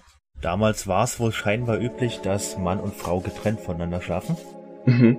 Man findet, glaube ich, ein Bündel alter Fotos. Es hängt noch ein großes Porträt von der vorherigen Bewohnerin dort. Mhm. Hast du die Tarotkarten an dich genommen? Ach, das waren Tarotkarten. Für mich sind das Fotos. Mhm. Des Weiteren finden wir in der Kommode noch einen Brief, einen Liebesbrief, einen geheimen, in dem eine Marie einem Gaston schreibt. Sie nennt ihn Angel oder Engel und ähm, plant sich mit ihm zu treffen im Gazebo im Garten und sagt auch, dass Sultan das nicht rausfinden soll, dass sie sich treffen. Es ist also ein Geheimnis einer Affäre anscheinend. Ja, man könnte davon ausgehen, dass diese Marie irgendwie die Frau vielleicht ist von dem Sultan oder so. Und dann halt diesen Gaston ist, der ist dann ihr geheimer Liebhaber und dann treffen sie sich in so ein Pavillon-Teil. Und ich glaube, das war's in diesem Raum. Also schauen wir jetzt noch die letzten beiden Räume im ersten Obergeschoss an. Unter anderem das ursprüngliche Badezimmer, das Don halt in einen, ein Fotolabor umwandeln möchte. Im Fotolabor treffen wir halt auf Don und der liegt momentan unterhalb eines Waschbeckens, will ich mal behaupten, und versucht da halt irgendwas zu reparieren. Das ist halt, der ist halt mittendrin, diesen Raum umzugestalten, denn das soll ja sein, sein Darkroom werden für die Fotos zum Entwickeln. Übrigens, so diese Darkrooms, diese Fotolabore, auch immer sehr creepy, finde ich, in äh, sowohl Filmen als auch Spielen. Es hat immer etwas so Se- Serienkillermäßiges, auch wenn es natürlich was ganz Normales für Fotografen äh, ist. Zumindest damals war. Und äh, ja, Don verletzt sich dort auch. Ähm, ich weiß nicht, ob er sich den Kopf da anhaut oder irgendwie Er sowas. verletzt sich die Hand beim Schrauben. Ah, okay. Und Adrian ist natürlich auch sehr besorgt, aber nichts Wildes, sage ich mal, geschieht dort. Ja, und der letzte Raum in diesem Geschoss ist so eine Art, eine Art Mischung aus Trophäenraum, Folterkammer und Musikraum, so als Lounge. Dort steht ein Grammophon, ein alter Plattenspieler und ein ganz komischer ja, Folterstuhl. Mhm. Sieht fast aus wie so ein elektrischer Stuhl, ne? Wie so ein. Mhm, so wie im Intro Ja. quasi der Stuhl, in dem wir im Albtraum Ja. uns gefunden haben. Genau. der natürlich auch ähm, in Bühnenmagie-Shows, sowas wird ja dort benutzt. Also das hat Mhm. natürlich alles äh, seinen Sinn und Zweck, wenn man glaubt, dass hier einfach ein Magier gewohnt hat. Also Wir wissen ja mittlerweile, dass Sultan ein Magier war. Wir haben ja sein Porträt gesehen, seinen Zylinder. Ja. Wir haben eins und eins zusammengezählt. Deswegen ist das vielleicht nicht das Unnormalste, dass wir dort diesen Folterstuhl finden. Der ist dann einfach für einen Bühnentrick gedacht. Mhm. Aber wir fassen ihn an und kriegen erstmal einen guten elektrischen Schock. Und ähm, das können wir auch immer wieder machen. Das ist der Adrian dann egal. Und ich glaube, auf dem Grammophon können wir uns ein Lied anhören. Mhm. Was auch noch interessant ist, es ist ja wieder ein Raum mit Spiegel. Sobald wir den Spiegel betrachten, scheint es auch so, als ob der elektrische Stuhl sich von selbst aktiviert. Spiegel, sehr wichtiges Motiv in diesem Spiel, Mhm. auf das wir öfters wieder zurückkommen werden. Ja. Also irgendwas stimmt hier nicht in diesem Haus. Irgendwas spukt. Genau. Ansonsten gibt es noch das zweite Obergeschoss. Mhm. Im zweiten Obergeschoss warten dann drei weitere Räume auf uns. Ja, genau. Dort ist eine verschlossene Tür. Wir können so kurz mal durch äh, das Schlüsselloch ähm, spionieren und sehen, dass der Schlüssel von innen steckt. Das hilft uns leider nicht weiter. Da sind wir momentan, kommen wir da noch nicht rein, denn wir haben nichts, um den Schlüssel hinauszuschieben. Hm. Aber ein Raum, den wir betreten können, ist das Kinderzimmer. Ja, für mich der gruseligste Raum, eigentlich im gesamten Spiel. Sehr spärlich möblierter Raum, es gibt nur eine kleine Kommode und ein Babybett. So, ein- so ein Gitterbett in weiß. Und über diesem Gitterbett schwebt eine wabernde, seltsame Wolke, Ja, was war das? Mit der Adrian auch interagieren kann. Sie fasst sie sogar an. God, what is this? Würde bei mir über, über ein Babybett so eine Wolke schweben, ich glaube, ich würde einen Herzinfarkt kriegen, aber sie nimmt das einfach hin. Das fand ich doof, ehrlich gesagt. Ja, vor allen Dingen fand ich es total seltsam, wenn du sowas entdeckst im Haus, dann rufst du doch Don. Warum so, äh, hallo, sehe ich das nur? Bin ich total bekloppt? Da- Das ist das erste Mal in deinem Leben, dass du etwas, etwas wahrnimmst, das vielleicht wirkt wie eine Geistererscheinung. Dann willst du das doch jemandem zeigen. Ja, Ja. Ich pack's nicht. Ja, also ich persönlich hätte den Makler gleich angerufen und wäre ausgezogen. Nee, ich hätte erst mal gefragt, hör mal, was ist denn das? Du könntest das irgendeinem Wiss Wissenschaftler zeigen. Das ist doch voll die coole Entdeckung, Mann. Ja, Zumindest ja. Don. Mhm. Aber nein, nee, das ist egal. Sie, sie fü- fühlt's an, fühlt so ein bisschen an ihren Fingern. Hm, tja, äh, und das war's. Also, hä? Ja, Okay. und diese Erscheinung, dieses Schimmern über der Kinderkrippe ist permanent da, Ja. konstant. Es ist nicht so, dass wir das für eine Sekunde sehen, dann ist es weg und man kann es keinem erklären. Das wird jetzt durch das ganze Spiel dort ja, schimmern. sie, sie zeigt's keinem. Wir könnten also echt mal sagen, hey Don, guck mal hier. Was ist denn da los? Aber nein. Ja.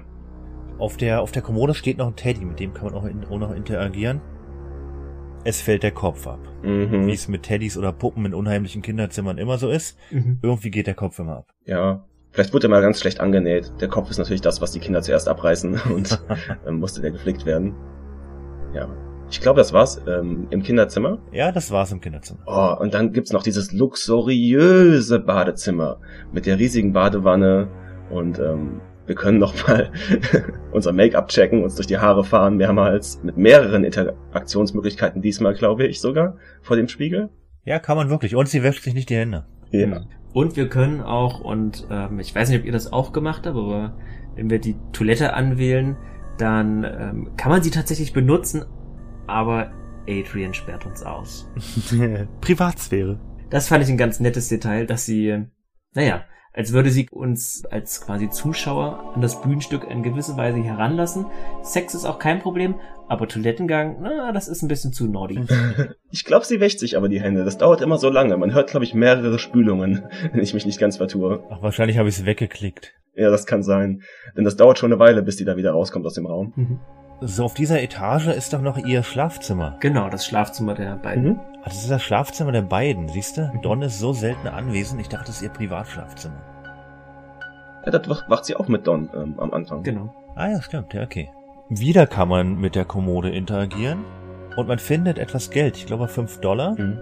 Sie kommentiert das Notebook noch, ähm, weil sie eigentlich gedacht hatte, sie hätte ihn ausgeschaltet, aber er ist offensichtlich an.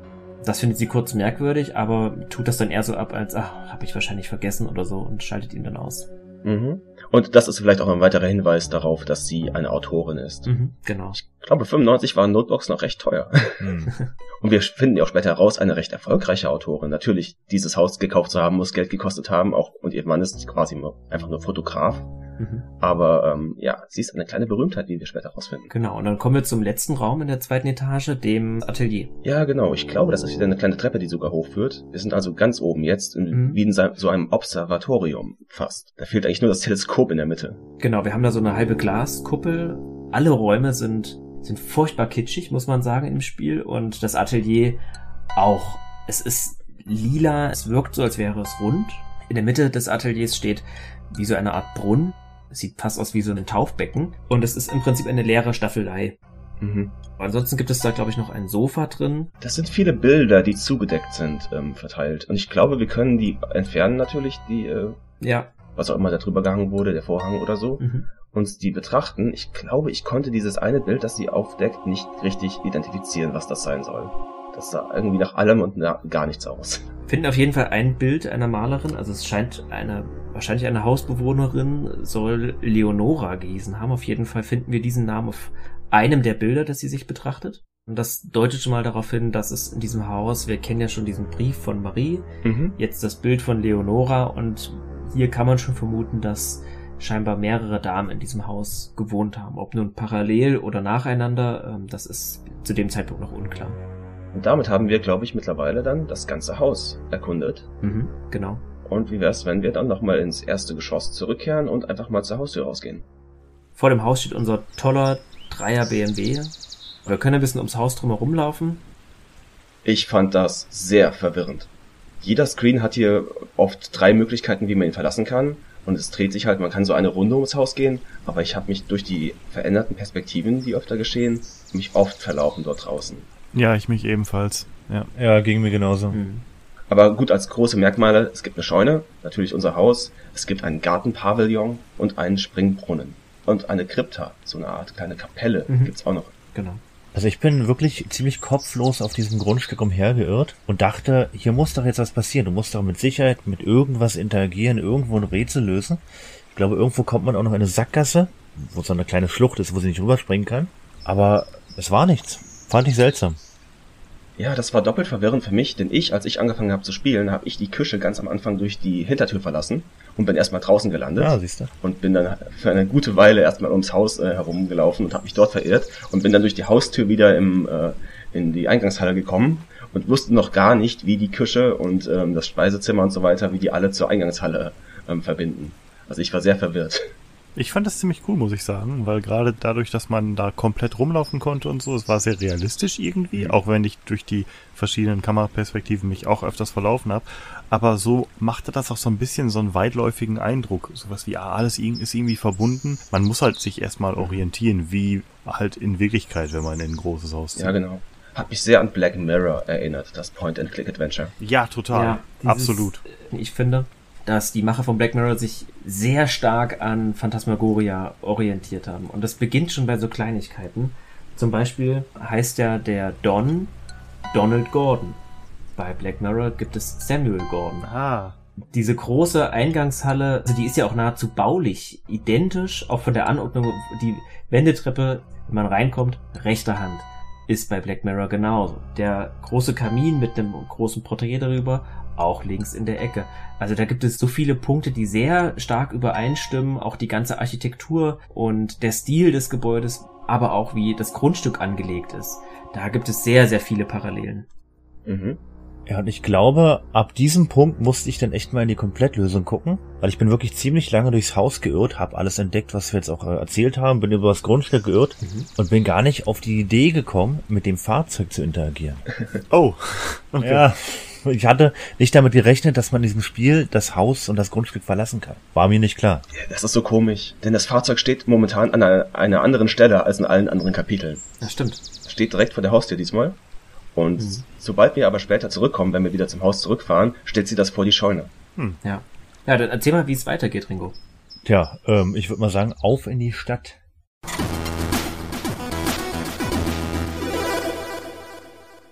Also, wir sind mit dem Auto in die Stadt mit dem unaussprechlichen Namen gefahren.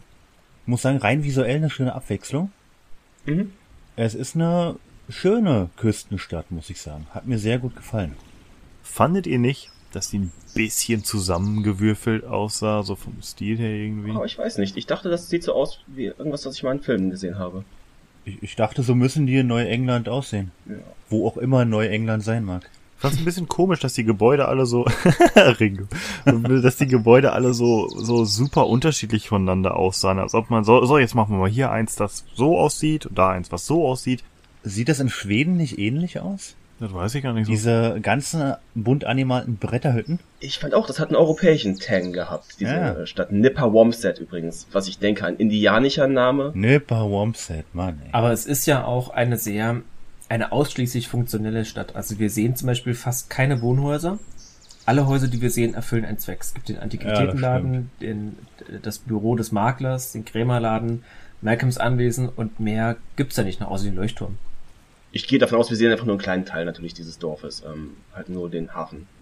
Aber ja, äh, überall Hunde übrigens. Das ist eine Stadt, in der ich bestimmt vier Hunde gefunden habe. Also Hundeliebhaber dort in Nipperwomset. Das finde ich interessant. Ja. Weil Adrian eine Katzenperson ist. Die findet sich in einer Stadt voller Hunde wieder. Also wie so ein Fisch aus dem Wasser. Habe ich noch nie drüber nachgedacht. Ja, stimmt, das könnte so ein Motiv sein, ne? Weil ich habe eigentlich bisher, genau, ich habe bisher eigentlich nur diesen einen Hund in der Stadt da, den man da st- streicheln kann vor irgendeinem Gebäude, ich glaube vor dem Maklergebäude oder sowas. Ähm, aber dass da alles voller Hunde ist, jetzt wo das du das so sagst, kann gut sein, habe ich ja wahrscheinlich irgendwie nicht so ganz so registriert. Aber das ist wirklich sowas, ne? Sie ist definitiv eine Katzenperson.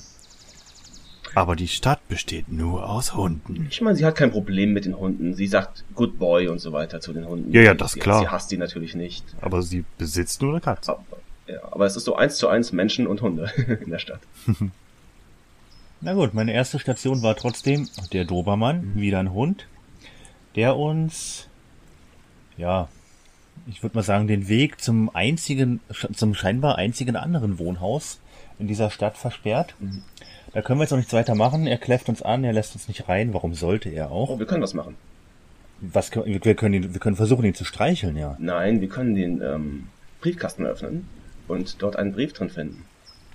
Das ist ja frech. Ja, das sehr frech, kein Witz, aber Adrian öffnet einfach den Briefkasten, der nicht verschlossen ist, und holt einen Brief raus. Sie liest den Brief nicht, der ist bleibt verschlossen, aber wir finden so den Namen des ähm, Besitzers des Hauses raus. Und das ist ein Herr Malcolm Wormshadow. Was für ein Name. Was für ein Name. Aber Adrian will ja zum Makler, zum Maklerbüro, was sowieso ein bisschen seltsam ist, oder? Ein Maklerbüro in so einer kleinen Stadt und nur ein Haus zu verkaufen? Naja, wer weiß, was für andere Häuser es da noch so gibt, ne? Ja, vielleicht ist die Stadt irgendwo auch noch ein bisschen größer, nur wir, wir besuchen den Wohnabschnitt nicht, keine Ahnung. man weiß ja zumindest schon, dass das Haus, ähm, in das sie jetzt eingezogen ist, dass das ein bisschen abgelegen ist. Und äh, deshalb, deshalb passt das ganz gut. Ist wahrscheinlich abgelegen von der anderen Wohngegend. Genau, und später wird auch Malcolms Haus als abgelegen beschrieben. Da bin ich mir sehr sicher. Obwohl wir natürlich nur durch einen einzigen Bildschirm durchlaufen, um dort anzukommen. Also vielleicht ist da einfach ein bisschen, sie geht für fünf Minuten oder zehn Minuten, bis wir dort landen. Gut, in der, in der englischen Version, die ja drei von vier Leuten von uns gespielt haben, begrüßt uns der Makler mit so einer seltsamen Phrase, und zwar, What can I do you for? Und ich habe nicht verstanden, warum er das tut. Das heißt ja eigentlich, What can I do for you? Das klang gleich so seltsam, so, so, so anrüchig. So von wegen do you. Das soll halt so ein kleiner Gag sein, aber das haben halt so in klassischen Zeiten Leute halt so ein bisschen als so eine anrüchige, leichte Anmache gegenüber immer gesagt, ne? What can I do you for? Was allerdings auch öfters mal vorgekommen ist, dass irgendwelche Bardamen zu Kunden gesagt haben, ne? Um auch so ein bisschen anrüchig zu sein, so ein bisschen keck. Ja, how can I do you? Aber genauso habe ich es empfunden, genauso. Ah, aber der Mann ist auch ein schmieriges Ekelpaket. Oh, ja. Er hat so eine Zigarre ist am Rauchen und äh, sein erste, seine erste Frage ist, nachdem er sich als Bob Tompkins vorstellt, ist, oh, wie, du bist verheiratet? Was ein Ärger.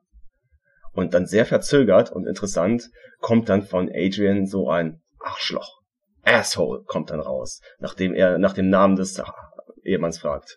Also ich meine, ich verstehe, dass sie, dass sie nicht damit einverstanden ist, wie er sich so verhält, Mhm. aber direkt äh, zu jemandem Arschloch sagen, fand ich schon echt ein bisschen hart. Also nichts für Aber uns. sie hat recht. Ihr Verhalten ist da nicht sogar so toll. Ich glaube, das war die verzögerte ähm, Reaktion auf sein, ah, wie schade, du bist verheiratet. Ja, Ähm, genau, ja, ja, klar. Wie heißt denn dein Gatte? Äh, Ja, Arschloch. Aber sein ganzes Gebaren ist wirklich sehr, sehr unsympathisch. ja klar. Einfach arrogant und, und so herabwürdigend, als ob es ihm nicht passt, dass eine Frau sein Büro betritt und sich um organisatorische Sachen kümmert. Sie, er hätte wahrscheinlich lieber den Mann gesehen. Ja. Ich weiß es nicht. Die Autoren spielen ja auch so ein bisschen mit Klischees. Es passt ja auch gut zu ihm, wenn er sich schon so äußert, dass man darf nicht vergessen, es ist sein Büro, seine Arbeitsstelle. Er ist Immobilienmakler, dass direkt neben seinem Schreibtisch ein leichter Frauenkalender hängt. Ja, genau. Da wir im Haus mehrere verschlossene Türen gefunden haben, fragen wir dann den Makler einfach mal, ob er vielleicht vergessen hat, uns ein paar Schlüssel für das Haus zu geben. Und der Makler, oh, nee, ich habe dir alles gegeben, da ist der Aktenordner, stöber doch selbst durch. Und das machen wir dann auch. Auch sehr unüblicher. Ja, der hat keinen Bock. Der will gar nichts machen. Sehr unfreundlich. Mhm. Aber wir finden tatsächlich einen Schlüssel. Ich glaube, der ist in einem Briefumschlag dort drin. Ja, und dann sagt sie auch zu dem Makler so was wie, ach, alle Schlüssel gegeben, was ist denn das hier? Und dann sagt er, ja, verklag mich. Ja, big deal. Ja, whoops. Ist ihm total egal. Weil sie ist ja auch nur die Frau. ja. Ja, das wird ein Motiv in diesem Spiel jetzt langsam werden, dass die Männer alle ähm, chauvinistisch sind und ähm, ja. Und man hat jetzt schon so das Gefühl, so, Ja, genau. Und ich glaube, dann sind wir fertig mit dem Makler. Und wie gesagt, alle anderen Gebäude sind verschlossen. Da wäre halt noch der ganz normale Supermarkt, der ist verschlossen, und ein Antiquitätenladen, der ist auch verschlossen. Also bleibt uns nichts anderes übrig, als wieder zurück nach Hause zu fahren. Jetzt mit dem neuen Schlüssel bewaffnet, können wir mal schauen, in welches Schloss der passt. Wir sind wieder im Haus, im Eingangsbereich. Und siehe da, er passt zu einer der verschlossenen Doppeltüren. Das eröffnet uns den Weg in ein halb Esszimmer, halb Bibliothek. Mhm. Das ist ein Raum, der im Gegensatz zu vielen anderen Räumen spielt, den ich durchaus stimmungsvoll fand. Also viele Räume waren ja eher kitschig, ähm, die Farben waren unpassend, das Mobiliar war irgendwie exzentrisch. Und das war so ein, so ein richtiges Herrenzimmer, wie man das so kennt aus so englischen Herrenhäusern, hätte ich jetzt mal gesagt. Oder eben Häusern, die so diesem alten englischen Stil nachempfunden sind. Ja, da stimme ich dir voll zu. Die dunklen Holzmöbel, die Säulen, der tolle Kamin. Hm. Ja, Sieht sehr stimmig aus. sehr muggelig, finde ich auch. Sowas würde ich, äh, wenn ich so ein großes Anwesen hätte, ich glaube, so einen Raum hätte ich auch, so die äh, Bücherei mit dem Kamin. Ähm, ich finde das sehr schön. hm. Genau, und auf dem großen Tisch findet sich eine Zeitung. Ja, diese Zeitung können wir zur Abwechslung dann doch lesen. Darin lesen wir einen Artikel über die Eröffnung von Kanos unglaublicher Phantasmagoria-Show, Mhm. die in Londons Egyptian Theatre eröffnet. Und das soll wohl eine Art Horror-Grusel-Show sein, Ja. wo man allerlei Explizites zu sehen bekommt. Und es ist scheinbar eine Show, die nicht für schwache Nerven ist und beinhaltet die schwarzen Künste, Ja. Foltergeräte, Amputationen und alles gespickt mit einer großzügigen Dosis Schreie, Kreischerei, Heulen und gruseliger Orgelmusik. Auf jeden Fall eine Show, die man nicht verpassen sollte. Mhm. Die Zeitung ist übrigens aus dem Jahr 1887 und die Zeitung ist die Illusionist Quarterly. Oh Mann, ja. Dass es tatsächlich eine Zeitung für Bühnenmagier gab, das finde ich ganz interessant. Eine spezialisierte. Nicht nur Ja. irgendeine Zeitung, sondern Tageszeitung, nein, eine extra Illusionist-Zeitung. Ja. Genau. Aber das gibt uns ein richtig gutes Bild von diesem Kano mittlerweile. Halt Bühnenmagier, das Ja. ist so die Art Person, die halt Frauen in zwei schneidet und solche Sachen auf der Bühne. Es geht mehr um Schock als um kleine, ähm, weißt du, Münz- und Kartentricks. Genau. Ähm, es hat sowas von The Prestige, denke ich immer an den Film von Christopher Nolan. Ja. Ähm, genau diese Art viktorianisches London und Magier, Bühnenmagier. Sehr interessant. Informationen zum Vorbesitzer sind auch langsam notwendig, finde ich. Mhm. In dem Raum steht noch ein Schreibtisch. So ein richtig schöner, großer Eichenschreibtisch. Poliert, dunkles Holz. Ein fast thronhafter Stuhl dahinter. Auf diesem Schreibtisch findet Adrian eine kleine Katzenstatue. Ich glaube, es ist fast der einzige Gegenstand, den man mit diesem Auge rechts benutzen muss, um weiterzukommen. Wenn man die Katze mit dem Auge kombiniert, kommt eben diese große Ansicht und dann dreht man die Katzenstatue und irgendwo scheint so eine Art Knopf zu sein und es fährt ein Springmesser raus. So ein Brieföffner, ne? Ja, oder ein Brieföffner, genau. Ist wahrscheinlich sinnvoller auf dem Schreibtisch als ein Springmesser. Ansonsten ist nicht nur der Brieföffner bei dem Schreibtisch zu finden, sondern in einer Schublade ist auch tatsächlich noch ein Brief. Juhu, wir können den öffnen, wir haben einen Öffner. Der Brief ist schon offen. Ach, okay. Das ist diesmal von Soltan, von Kano Kanovesh. Und in dem Brief spricht er von einem Buch, das ein Jeremiah auf seiner Reise nach Ägypten entdeckt hat. Darin soll es eben um magische Rituale gehen und so weiter. Soltan selbst fühlt sich mit diesem Buch einfach sehr wohl und er sagt auch, dass ihn das sehr interessiert. Mehr beschreibt er im Prinzip noch nicht da drin. Ist auf jeden Fall sehr begeistert von diesem Buch. Ja, ganz komisch, dass er diesen Brief nicht abgeschickt hat. Aber es gibt halt noch diesen Kamin im Raum. Und ich glaube, einer der Backsteine ist locker, den können wir rausschieben ohne weiteres. Es ist nicht mal so, dass man gezielt so einen Backstein anklickt, sondern das, das ganze Ding ist halt so zugemauert. Während Adrian sich das anguckt, hält sie sich mit der Hand an der Wand fest und dann rutscht da so ein Stein automatisch rein und sie erschrickt halt und sieht dann, oh, das ist ja ein Loch dahinter. Ja, da ist ein anderer Raum zu sehen, eine Art Kapelle ist zu sehen dahinter mit einem Altar. Und jetzt kommt eine der Szenen, die ich am witzigsten im ganzen Spiel fand. Das, ja. das, klingt jetzt richtig blöd, aber so, es geht darum, diese Wand natürlich jetzt zu entfernen, damit wir den anderen Raum betreten können. Natürlich, wir sind natürlich auch, äh, wir wollen wissen, was da los ist. Sie mag das nicht mit dem Hammer machen, den wir haben. Das wäre eine zu große Sauerei, meint sie. Sie möchte auch den Schürhaken nicht benutzen. Stattdessen fängt sie an, mit dem Brieföffner den Mörtel zu entfernen. Einen Backstein nach dem anderen. Ich kann mir nur vorstellen, das hat sieben Tage gedauert. ja, ich wollte gerade sagen, da kommt dann dieses Spongebob-Ding dazwischen. Seven hours later. Und dann irgendwann haben wir halt die Blende, wo sie fertig ist. Und anstatt ein kleines, kleines Loch zu machen, wo sie gerade so durchpasst, macht sie ein riesiges Loch. Es ist viel ja, zu groß. Die Gigant alles ja. weg quasi. Ich weiß auch nicht, was es damit auf sich hat. Wie fandet ihr das so? Ich vermute mal, dass das Rendern besser funktioniert hat, wenn man mehr Platz drumherum hatte. Weißt du, wie ich das meine? Mm, okay, ja, das kann sein. Ich hatte nur das Gefühl, dass der Mörtel noch nicht trocken war. Nach all den Jahren. Aber ich fand's toll, dass sie da wirklich mit äh, scheinbar einer echten Steinmauer interagiert hat. Sie hätten ja auch irgendwie das digital verwirklichen können. Das hätte bestimmt mhm, ganz ja. grässlich ausgesehen. Die Steine verschwinden auch, oder? Die Backsteine danach, äh, auf mysteriöse Art. Anstatt dass die irgendwie da im Raum rumliegen, sind sie einfach weg. Ja, stimmt.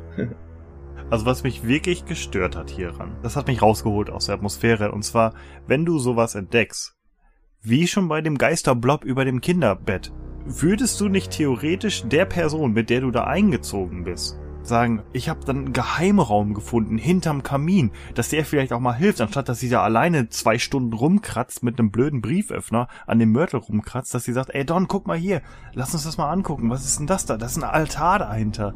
Als ob ihn das nicht interessiert. Klar, sein, sein Fotoraum ist eine tolle Sache, die er da bastelt, aber was sie da jetzt gefunden hat, ist schon die zweite Sache, die einfach Wahnsinn ist. Warum erzählt die dem nicht davon? Warum holt die den nicht her? Ich, das hat mich wahnsinnig gemacht im Spiel. Ist mir aber tatsächlich gar nicht so aufgefallen, was du beschrieben hast. Also für mich war dann eher diese Sogwirkung, oh, jetzt geht's los, jetzt wurde was Geheimes entdeckt. Also meine Gedanken waren dann gar nicht so sehr bei Don oder bei wie würde ich mich jetzt verhalten, sondern oh, jetzt, jetzt passiert was.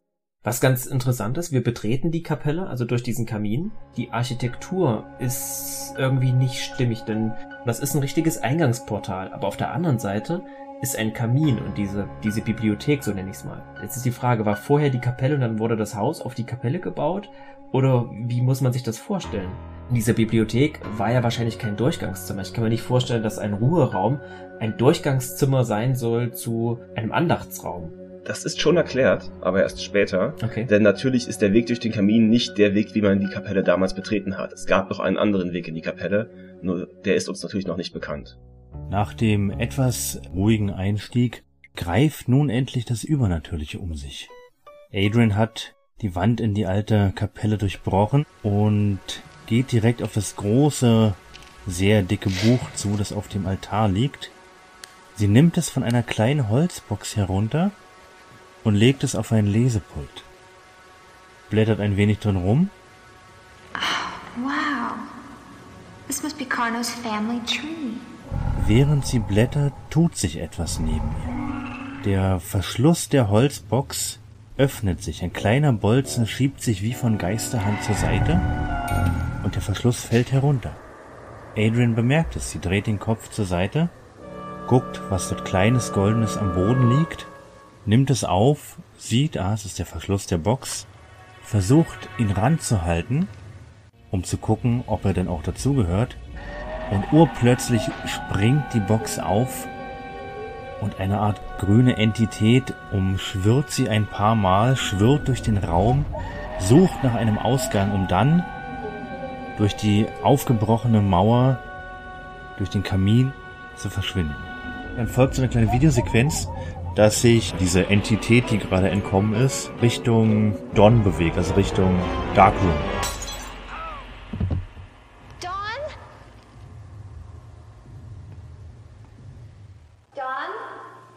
Und das ist das Ende des Kapitels, nicht wahr? Ja, wir sehen noch in der Videosequenz, dass Don sich offensichtlich am Kopf gestoßen hat. Er hat auch eine kleine Platzwunde an der Stirn. Er beschreibt nur, dass er irgendwie aufgezuckt ist, berichtet, dass er starke Kopfschmerzen hat und sich nicht so gut fühlt und Adrian tröstet ihn und sie beschließen jetzt erstmal eine Pause zu machen. Dann steht auch, the chapter is finished und dann kann man auf OK oder auf Weiter oder sowas klicken. Ja, da muss man wahrscheinlich die CD wechseln, aber das muss man heutzutage nicht mehr machen. Genau, das war damals tatsächlich so, dass jedem Kapitel eine CD-ROM zugeordnet war. Mhm. Es gibt sogar so einen Fortschrittsbalken im Spiel, in dem man sehen kann, wie weit man in einem Kapitel ist. Das ist so ein bisschen so ähnlich wie die Punktezähler in alten Sierra-Spielen, wo man dann 40 von 200 Punkten hat. Ja, stimmt, genau. Das passt natürlich zu Sierra. Also, dass das so ein Fortschritt davon ist, genau. Mhm. Ja, Kapitel 2.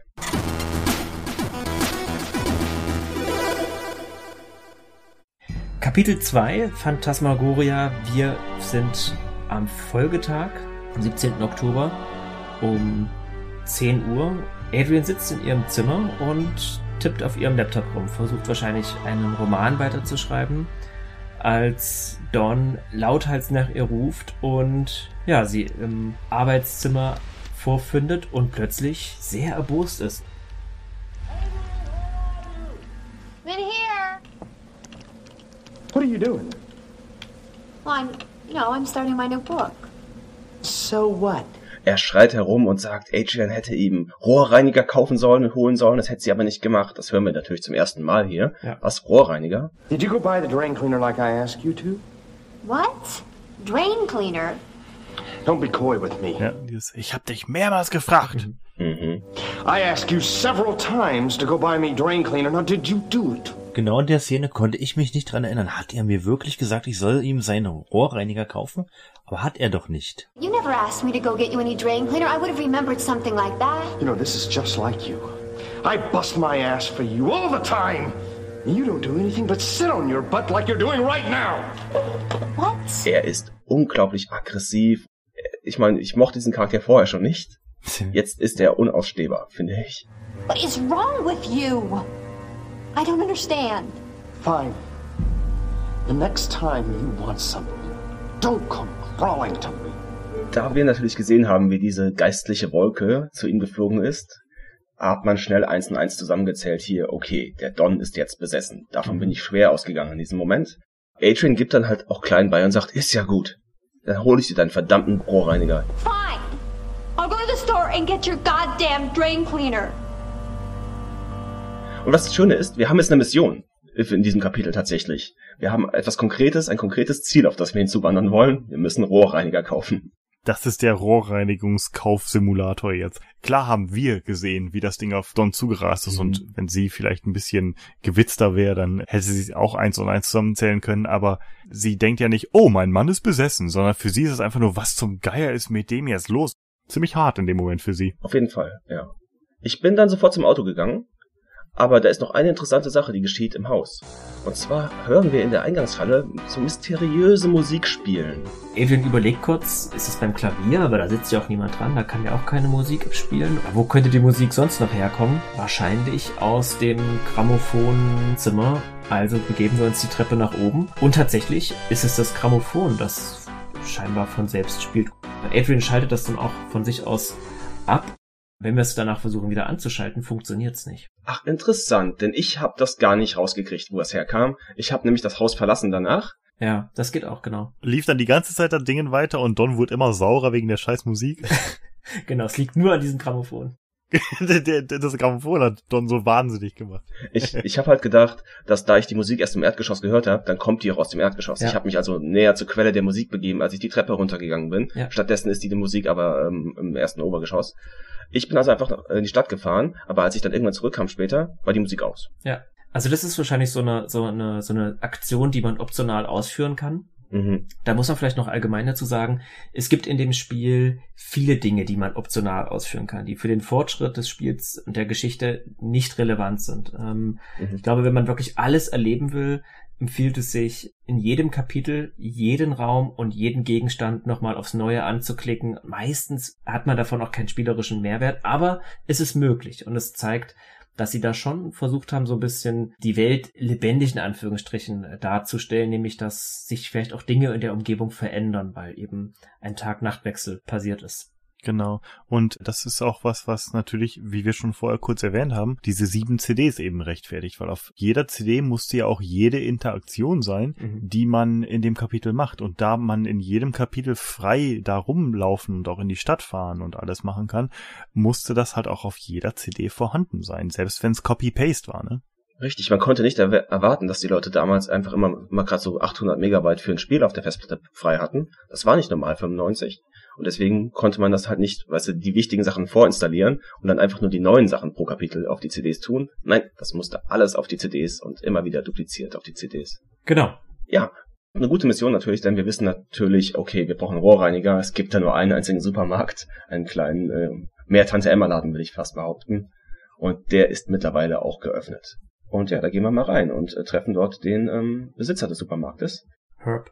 Von ihm können wir wieder ein paar Informationen über das Kano-Haus äh, bekommen, denn Adrian erwähnt, dass sie dort wohnt und er gibt uns ein paar Hintergrundinformationen über Kano und über den Malcolm Wormshadow, dessen Haus wir ja schon gefunden haben. Mhm. Sie ist allerdings auch immer so ein bisschen pissig dann, ne? Wenn Leute sowas sagen wie, ach, das Haus, hm. Und dann ist, verschränkt sie immer sofort die Arme und guckt ein bisschen, nicht nur skeptisch, sondern Ja. teilweise sogar ein bisschen sauer und sagt dann, alle, die ich darauf anspreche, die reagieren so, hm, ja, das wird schon einen Grund haben.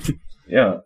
Aber er sagt auch, der Verkäufer, das Haus, da würde es halt spuken. Das äh, wissen wir natürlich als Spieler mittlerweile auch, dass da auf jeden Fall ähm, ein wenig Spuk im Haus stattfindet. ja, und sorry, aber Adrian ist da doch so ein bisschen dense, ne? Die ist noch so ein bisschen stumpf da. Also, ich meine, du hast schon so eine Geistererscheinung äh, angepackt, die da geflogen ist überm Bett, aber an sowas glaube ich nicht. Hä? Okay. Nach all dem, was du erlebt hast, und, und, und sie ist ja eine Autorin, Mhm. eigentlich müsste sie doch, naja, ich weiß auch nicht. Ja, wurde mal erklärt, ist sie dahin gezogen als Inspirationsquelle für ihr neues Buch? Das weiß ich nicht. Also anders als bei Alan Wake, der ja gezielt da raus ist, um seine Schreibblockade zu lösen, wird das, glaube ich, hier nicht näher bezeichnet. Ich glaube, die haben dieses Haus einfach zufällig gefunden und es war günstig zu bekommen und Also es wird im Spiel, glaube ich, auch wirklich nicht erwähnt. Genau. Aber steht so im Wikipedia-Artikel. Ah, interessant. Weil das wäre wieder so eine Trope, so eine Horrorfilm-Trope. Der Schriftsteller, der seine Inspiration verloren hat und deswegen halt mal so einen kleinen Settingwechsel braucht. Und da Phantasmagoria so ziemlich jedes Ja. kleine Klischee erfüllt, was Horrorfilme angeht, hätte das natürlich auch super da reingepasst, ne? Ja, das ist vor allen Dingen auch gut, dass du das ansprichst, denn das hatte ich vorher noch eigentlich erwähnen wollen, bei der Szene, wo Don sie so anschnauzt, Rohrreiniger, mm. da denkt man schon so, oh, wir haben es mit The Shining zu tun, ne? Mhm. Leute ziehen ein neues Haus, man wird besessen, wird böse. Okay, great. Ja. Je nachdem, wie viele von solchen Sachen man schon in seiner Vergangenheit konsumiert hat, ist es ein bisschen abgedroschen. Aber in einem Game, muss man ja wirklich sagen, gab es das zu dem Zeitpunkt noch nicht so häufig. Vor allen Dingen gab es das halt auch noch nie als spielbaren Film. Insofern war das auch, selbst wenn man das schon, schon sich gedacht hat, okay, darauf läuft es hinaus, selbst dann war es noch spannend, weil man sowas als Film noch nie selber steuern konnte. Ja, und es gibt auch immer diesen alten Trick, dass die Protagonisten in diesen Horrorfilmen und Horrorspielen einfach nie von einem Horrorfilm gehört haben oft. Deswegen diese Kleinigkeiten gar nicht identifizieren, die wir natürlich, weil wir das Genre kennen, äh, sofort identifizieren. Scream war dann dieser erste Film, der gesagt hat, oh, die wissen alle Bescheid, dass das ein Horrorfilm ist. Aber Ja. alle anderen Horrorfilme, die wissen das nicht. Die haben keine Ahnung, dass es sowas gibt. Ich weiß ja nicht genau, wie spontan dieser Hauskauf war. Aber wir haben ja schon vorher festgestellt, sie haben sich scheinbar überhaupt nicht über dieses Haus informiert. Sie hätten doch irgendwie durch den Dorfklatsch schon mitkriegen müssen oder über den Makler, dass ein dunkler Schatten über diesem Haus hängt. Ja, wobei Makler das natürlich gerne verschweigen. Ja, natürlich. Aber sie will es ja selbst jetzt, wo es ihr schon oft genug gesagt wird, wirklich nicht wahrhaben. Ich weiß ja nicht, ob sie aus Inspirationsgründen mit voller Absicht in ein Gruselhaus gezogen ist. Dann brauchst du ja nicht angepisst sein, wenn Leute so reagieren. Das stimmt. Hm. So, es gibt keine Beweise dafür, aber was mir gefällt, ist, dass das Haus versucht, neue Bewohner zu finden. Da spukt's ja drin. Und die ganzen Leute, die in der Stadt wohnen, die wissen alle, da stimmt was nicht, mit dem Haus wollen wir nichts zu tun haben. Aber sie kommt ja von woanders her. Und ich habe dann irgendwie das Gefühl gehabt, dass das Haus einen ein wenig verführt, Mhm. sage ich schon fast. Ah, du bringst dem Ganzen eine spannende Dimension, was das Spiel eigentlich nicht hat. Aber gut, gut. Das, ich, sag, ich sag nur, das ist mein Kopfkino dazu. Äh, Ich versuche ein paar Lücken zu füllen, dort, äh, um mir zu erklären, warum die verschlossenen Türen da sind und das anscheinend egal war, warum sie immer noch die alte Bettfläche da haben und da einfach eingezogen sind von heute auf morgen. Nein, finde ich klasse. Ja, und ich meine, guck mal, jedes Mal, wenn du ein Haus kaufst, dann guckst du dir doch jeden Raum an. Natürlich. Und wenn ein Raum verschlossen ist, dann machst du am Ort selbst mit dem Makler, ja, dann mach mal die Tür hier bitte auch auf und all sowas. Und dann guckst du doch wirklich alles an. Und wenn da dann ein Blob überm Kinderbett schwebt, dann denkst du auch, kann den mal jemand wegmachen? Nun gut, aber auf der anderen Seite, das Spuken geht ja schon los, bevor dieser Geist freigelassen wird. Ja. Das meine ich. Das sind ja schon. Deswegen, als sie das Haus vielleicht, diese Hausbesichtigung gemacht haben, vielleicht hat's da schon gespukt und sie haben einfach Dinge vergessen. Das Haus hat einfach schon irgendwas mit ihnen gemacht. Sie haben es gekauft. Sie haben gar nicht gemerkt, dass da verschlossene Türen drin waren. Oder diese Dinge. Ah, das Haus hat deren Wahrnehmung manipuliert. Ja, genau. Ja, wer weiß, das fände ich noch spannend. Der, der Geist will freigelassen werden, also muss jemand hier wohnen. Und ähm, die Leute aus der Stadt, die würden da nie im Leben einziehen, denn die haben alle Schweineangst vor dem Haus, genauso wie der Verkäufer in dem Laden, in dem wir immer noch stehen äh, wird uns auch jeder sagen, nein, da spukt, da stimmt was nicht, ähm, mit diesem Haus will ich nichts zu tun haben. Aber Leute, wir wollen doch jetzt nicht Don noch saurer werden lassen. Wir müssen jetzt dringend diesen Abflussreiniger kaufen. Los doch, schnell, sonst kriegen wir noch einen drüber. Ja, ich, aber ich mag auch noch schnell erwähnen, der Herb erwähnt diesen Malcolm Bermscheid und sagt, er hätte da gewohnt, als er ein kleiner Junge war. Und er wäre mittlerweile ein richtig alter Kerl. Er, er nennt ihn Geezer weißt du? Mm, ja. Und sowas, der ist über 100 Jahre alt, wird, glaube ich, gesagt. Ich glaube, 110 Jahre der Abflussreiniger, Leute, der Abflussreiniger. Okay, okay, Don, okay, Don. Wir haben fünf Dollar dabei. Er kostet 4,99. Wir haben also Glück gehabt.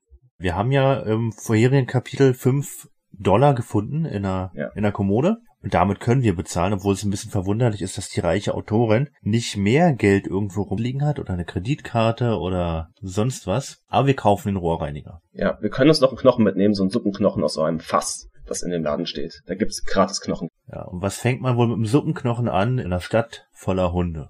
Ich wusste es gleich. ja, das ist auch eine der Sachen, die damals in den Spielezeitschriften erwähnt wurde. Ich erinnere mich noch lebhaft an diesen einen Screenshot, wo man den Hund sieht, wie der mit den Vorderpfoten über dem Zaun hängt vor Malcolms Haus. Und dieser kleine Text unter dem Screenshot lautete dann, ein Beispiel für die besonders ideenreichen Rätsel in Phantasmagoria, gib dem Hund den Knochen. das war immer einer dieser Kritikpunkte, die in den Spielzeitschriften zumindest mhm. erwähnt wurden. Ja, seid ihr sofort mit dem Knochen losgelaufen und habt versucht, den Hund ein wenig friedlich zu machen? Also ich ja. Also mit unserem Hundesuppenknochen können wir natürlich äh, den Dobermann bei Malcolm Ur Shadow im Garten besänftigen und können so das Grundstück betreten. Wir klopfen oder klingeln dann an der Tür und dann macht uns so eine Art, bin mir gar nicht sicher, ist es die Haushälterin, die uns die Tür öffnet? Diese unfreundliche ältere Dame? Esther heißt sie, ja. Ich glaube, sie ist Verwandtschaft von Malcolm, die aber auch sich um, sie, um ihn kümmert. Ich glaube, die Schwägerin. Die Schwägerin, das sind ja Familienverhältnisse. Ja, aber sie lässt uns ziemlich unfreundlich abblitzen, ist nicht wirklich eine Hilfe. Ja, genau richtig. Wir können momentan noch nicht das Haus von Malcolm betreten. Ähm, denn wir haben noch keinen guten Grund, sage ich mal auch, warum wir überhaupt mit Malcolm reden wollen. Mhm. Das Einzige, was wir bisher wissen, ist, der hat mal im Carnavash Estate gewohnt, aber das war alles. Und es ist ein alter Mann, der soll seine Ruhe haben. Ich meine, die Esther kommt zwar etwas grimmig rüber, aber die meint das auch nicht böse. Du hast keinen Grund, den Malcolm zu stören und seine Zeit zu beanspruchen. Also bitte verschwinde doch einfach. Ja, recht hat's ja. Da gibt's halt auch noch äh, einen weiteren Laden, das Antiquitätengeschäft. Und das ist auch mittlerweile auf. Also ich bin da auch sofort reingelaufen. Ich weiß nicht, ob wir das unbedingt machen müssen in diesem Kapitel, aber ich habe mir das auf jeden Fall angesehen. Genau. Bin ich auch. Wir müssen es, glaube ich, nicht machen. Das ist wieder so eines dieser optionalen Dinge. Die Ladenbesitzerin heißt Lou Ann. Mhm. Mit der kann man sprechen und wir müssen sie ein paar Mal ansprechen und da erfahren wir zusätzliche Informationen zu Carno, zu dem Haus, aber auch zu Malcolm. Luann sagt, sie ist, sie kennt uns. Sie erkennt ähm, Adrian tatsächlich, denn sie ist ein großer Fan ihrer Bücher. Ich glaube, sie redet von der Blue Moon Reihe oder sowas von Romanen. Stimmt, genau. Und ist hin und weg, dass tatsächlich Adrian in ihrem Laden ist, mhm. was natürlich super ist. Ja. Also wir sind echt ein kleiner Star zumindest für Leute, die Literatur mögen. Mhm. Und auch sie wieder, genau wie der ähm, Herb im Lebensmittelladen, das Haus, da spukt's. Und es gibt mysteriöse Unfälle in diesem Haus. Genau, und sie fragt Adrian dann halt, glaubst du nicht an Geister? Und sie sagt, nein, an sowas glaube ich nicht. Ja. Sie redet auch davon, dass Kano ein Kind hatte und dass Kano einen Streit hatte mit seiner Frau Marie in den 1890ern. Und beide sind dort gestorben, irgendwie durch den Streit ausgelöst sind beide gestorben. Und danach wurde das Anwesen von einer Familie namens Templeton gekauft. Die sind aber nie dort eingezogen, sondern haben nur Elektrizität installiert. Das ist natürlich sehr gut für uns, dass das auch sinnvoll ist, dass wir natürlich Strom haben in dem Haus aus, aus, den 18, aus dem 19. Äh, Jahrhundert. Das macht dann Sinn. Aber dort ist nie wieder jemand eingezogen. Wir sind tatsächlich in 100 Jahren die erste Person, die dort wieder lebt. Ja, die Familie Templeton wollte aus dem Haus äh, ein Museum machen. Hm. Genau. Aber es sind zu viele Unfälle passiert. Arbeiter sind verunglückt, Arme wurden abgetrennt, Genicke wurden gebrochen und dann haben sie das Haus eben verlassen. Mhm. Wir können den Laden auch ein wenig erforschen, denn es gibt da so ein kleines Objekt, das erweckt unsere Aufmerksamkeit. Das ist so ein Kruzifix aus Titanium. Es ist teuer, kostet über 2000 Dollar und wir haben nur noch einen Cent übrig nach dem Rohrreiniger. Von daher, tja, das haut nicht hin. Aber das ist eine Menge Exposition, die wir auf jeden Fall kriegen von der Luann. Und ich glaube, Luann zusammen mit unserer Protagonistin sind vielleicht die beiden normalsten Charaktere fast im Spiel, will ich behaupten. Ja, wobei der Herb, den fand ich jetzt auch nicht so, Okay, ja, stimmt. so unauthentisch. Der war auch noch ganz normal, aber du hast schon recht. Bisher waren alle Charaktere irgendwie schräg, überzeichnet oder skurril, bizarr und so viel sei schon vorweggenommen. Das wird auch nicht besser. Also Es wird noch viel die schlimmer. weiteren Charaktere, die wir treffen werden, aber da kommen wir später noch drauf, die sind ähnlich exzentrisch. Oh Gott, aber wir haben den Don schon wieder vergessen. Der wartet auf den Rohrreiniger. Der Rohrreiniger! Oh ja. Komm schnell wieder nach Hause fahren. Ähm, jetzt, das fand ich interessant, ich sagte das vorher. Sobald wir mit dem Auto zurückkommen aus der Stadt, parken wir automatisch immer vor der Scheune mittlerweile. Die können wir uns jetzt nochmal unter die Lupe nehmen. Denn dort gibt es jetzt so eine richtig klischee-klassische Katzenschrecknummer. Jetzt hast du den klassischen Klischee-Katzenschreck vorweggenommen. okay, Mist, jetzt haben wir uns alle erschrocken. Alles okay. Und zwar mehrmals, also ist wirklich eins der ältesten Horrorfilm-Klischees, glaube ich, die Katze, die von der Decke geschossen kommt und wild über den Bildschirm ähm, springt. ja, man erwartet, das Alien kommt da raus und dann ist er nur eine Katze, genau. Ja, genau. Dort ist auch diese komische Hakenmaschine, so eine Art Lastaufzug, mit dem wir noch nichts anfangen können. Aber wir finden so ein paar Indizien davon, dass vielleicht ein paar Obdachlose in der Scheune wohnen. Da ist ein kleiner, ähm, so eine kleine Feuerstelle dort mit einem Kessel drauf und ein paar Kisten sind da rumgeordnet. Ja, und Don Ja. wütet da rum, ne, und ist sauer und sagt, ah, hier irgendwelche Landstreicher, was soll denn das? Und tritt da auch dann gegen diese Sachen, die da auf dem Boden rumliegen und so. Und dann gibt Adrian ihm endlich, endlich, das ist die größte Quest im Spiel, den Rohrreiniger. Ja. Und er sagt nur, wurde doch Zeit! Mhm. Und haut damit ab. Don, Yeah, here's the drain cleaner you asked for. About time. I've got work to do. And I don't want you hanging around out here, Adrian.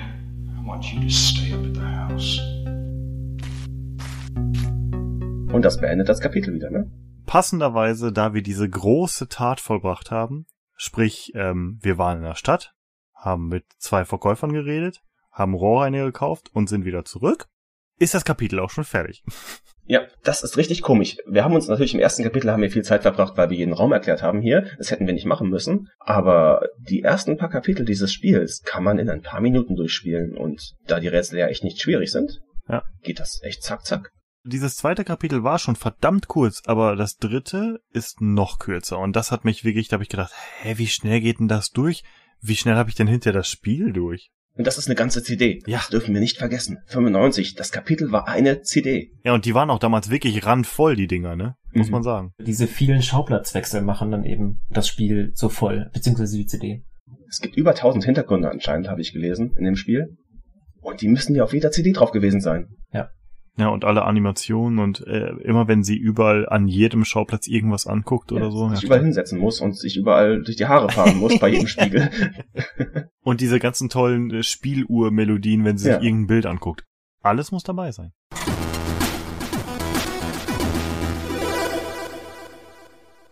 Ja, bezüglich des äh, Rohrreinigers, meine Reihenfolge war anders. Ich bin nicht gleich in die Scheune gegangen. Mir ist einfach nicht aufgefallen, dass das Tor offen war. Ich bin direkt zu Don gegangen und habe ihm den Rohrreiniger in seinem Darkroom in die Hand gedrückt und bin dann in die Scheune reingegangen. Sie findet dort Anzeichen, dass da irgendjemand wohnt.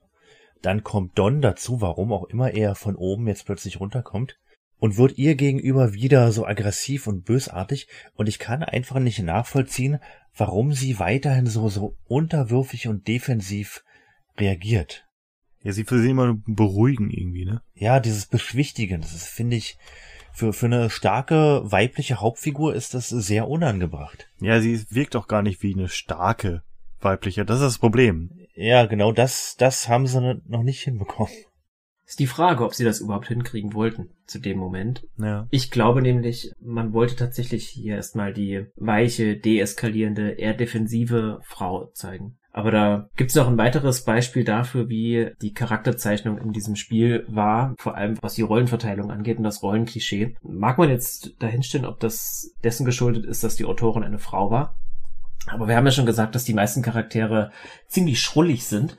Wir hätten in der Stadt noch die Möglichkeit gehabt, nochmals in das Maklerbüro zu gehen.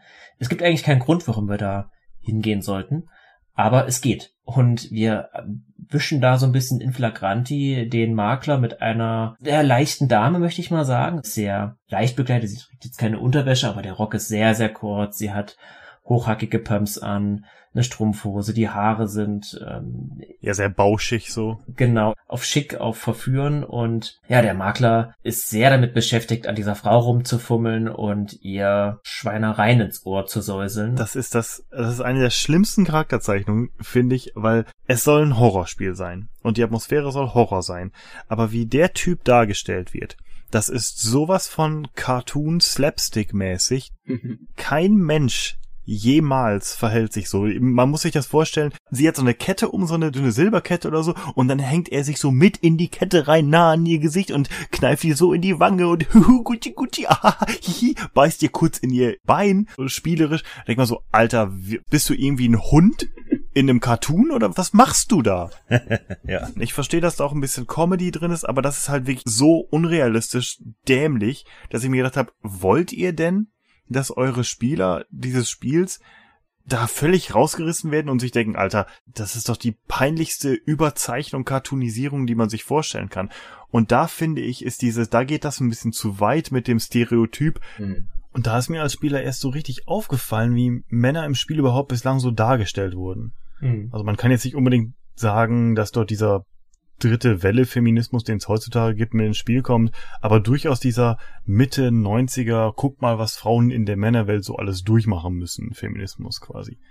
Hm. Das ist an sich auch absolut nicht schlimm. Ich find's gut, wenn man das aus der Sichtweise von einer Frau mal zeigt, denn es gibt ja durchaus Momente, in denen uns Männern gar nicht so recht bewusst ist, wie blöd wir uns manchmal verhalten. Aber wenn man das in so einer Geschichte demonstriert, dann bitte auch ansatzweise realistisch und nicht wie in einem Tiercartoon oder so. Mhm.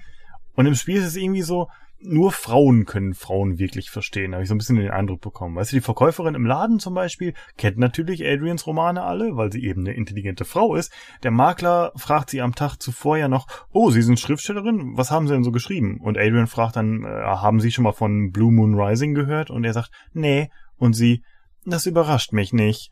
So, ja, okay. Mhm. Aber ja, zu dem Zeitpunkt habe ich auf jeden Fall so einen Eindruck bekommen, dass Männer so dargestellt werden, dass sie Adrian sowieso nicht verstehen irgendwie. Also zumindest alle Männer, die auch explizit männlich dargestellt wurden, also für Adrian quasi als Partnermaterial in Frage kommen. So Don, dann der Makler zumindest, was das Alter angeht. Herb in dem Laden von vornherein nicht so, weil zu alt und ähm, mhm. eine männliche Figur, die wir im nächsten Kapitel kennenlernen werden, muss man auch aus der Rechnung rausnehmen, weil die eher wie ein kleiner Junge so dargestellt wird. Aber ansonsten Männer generell allesamt fragwürdig. Ich verstehe aber auch generell nicht, warum das so gemacht wurde, dass Adrian dann als so unterwürfig, so schwach dargestellt wurde. Denn man sollte doch meinen, dass Roberta Williams eher eine starke Frau darstellen wollen würde, oder?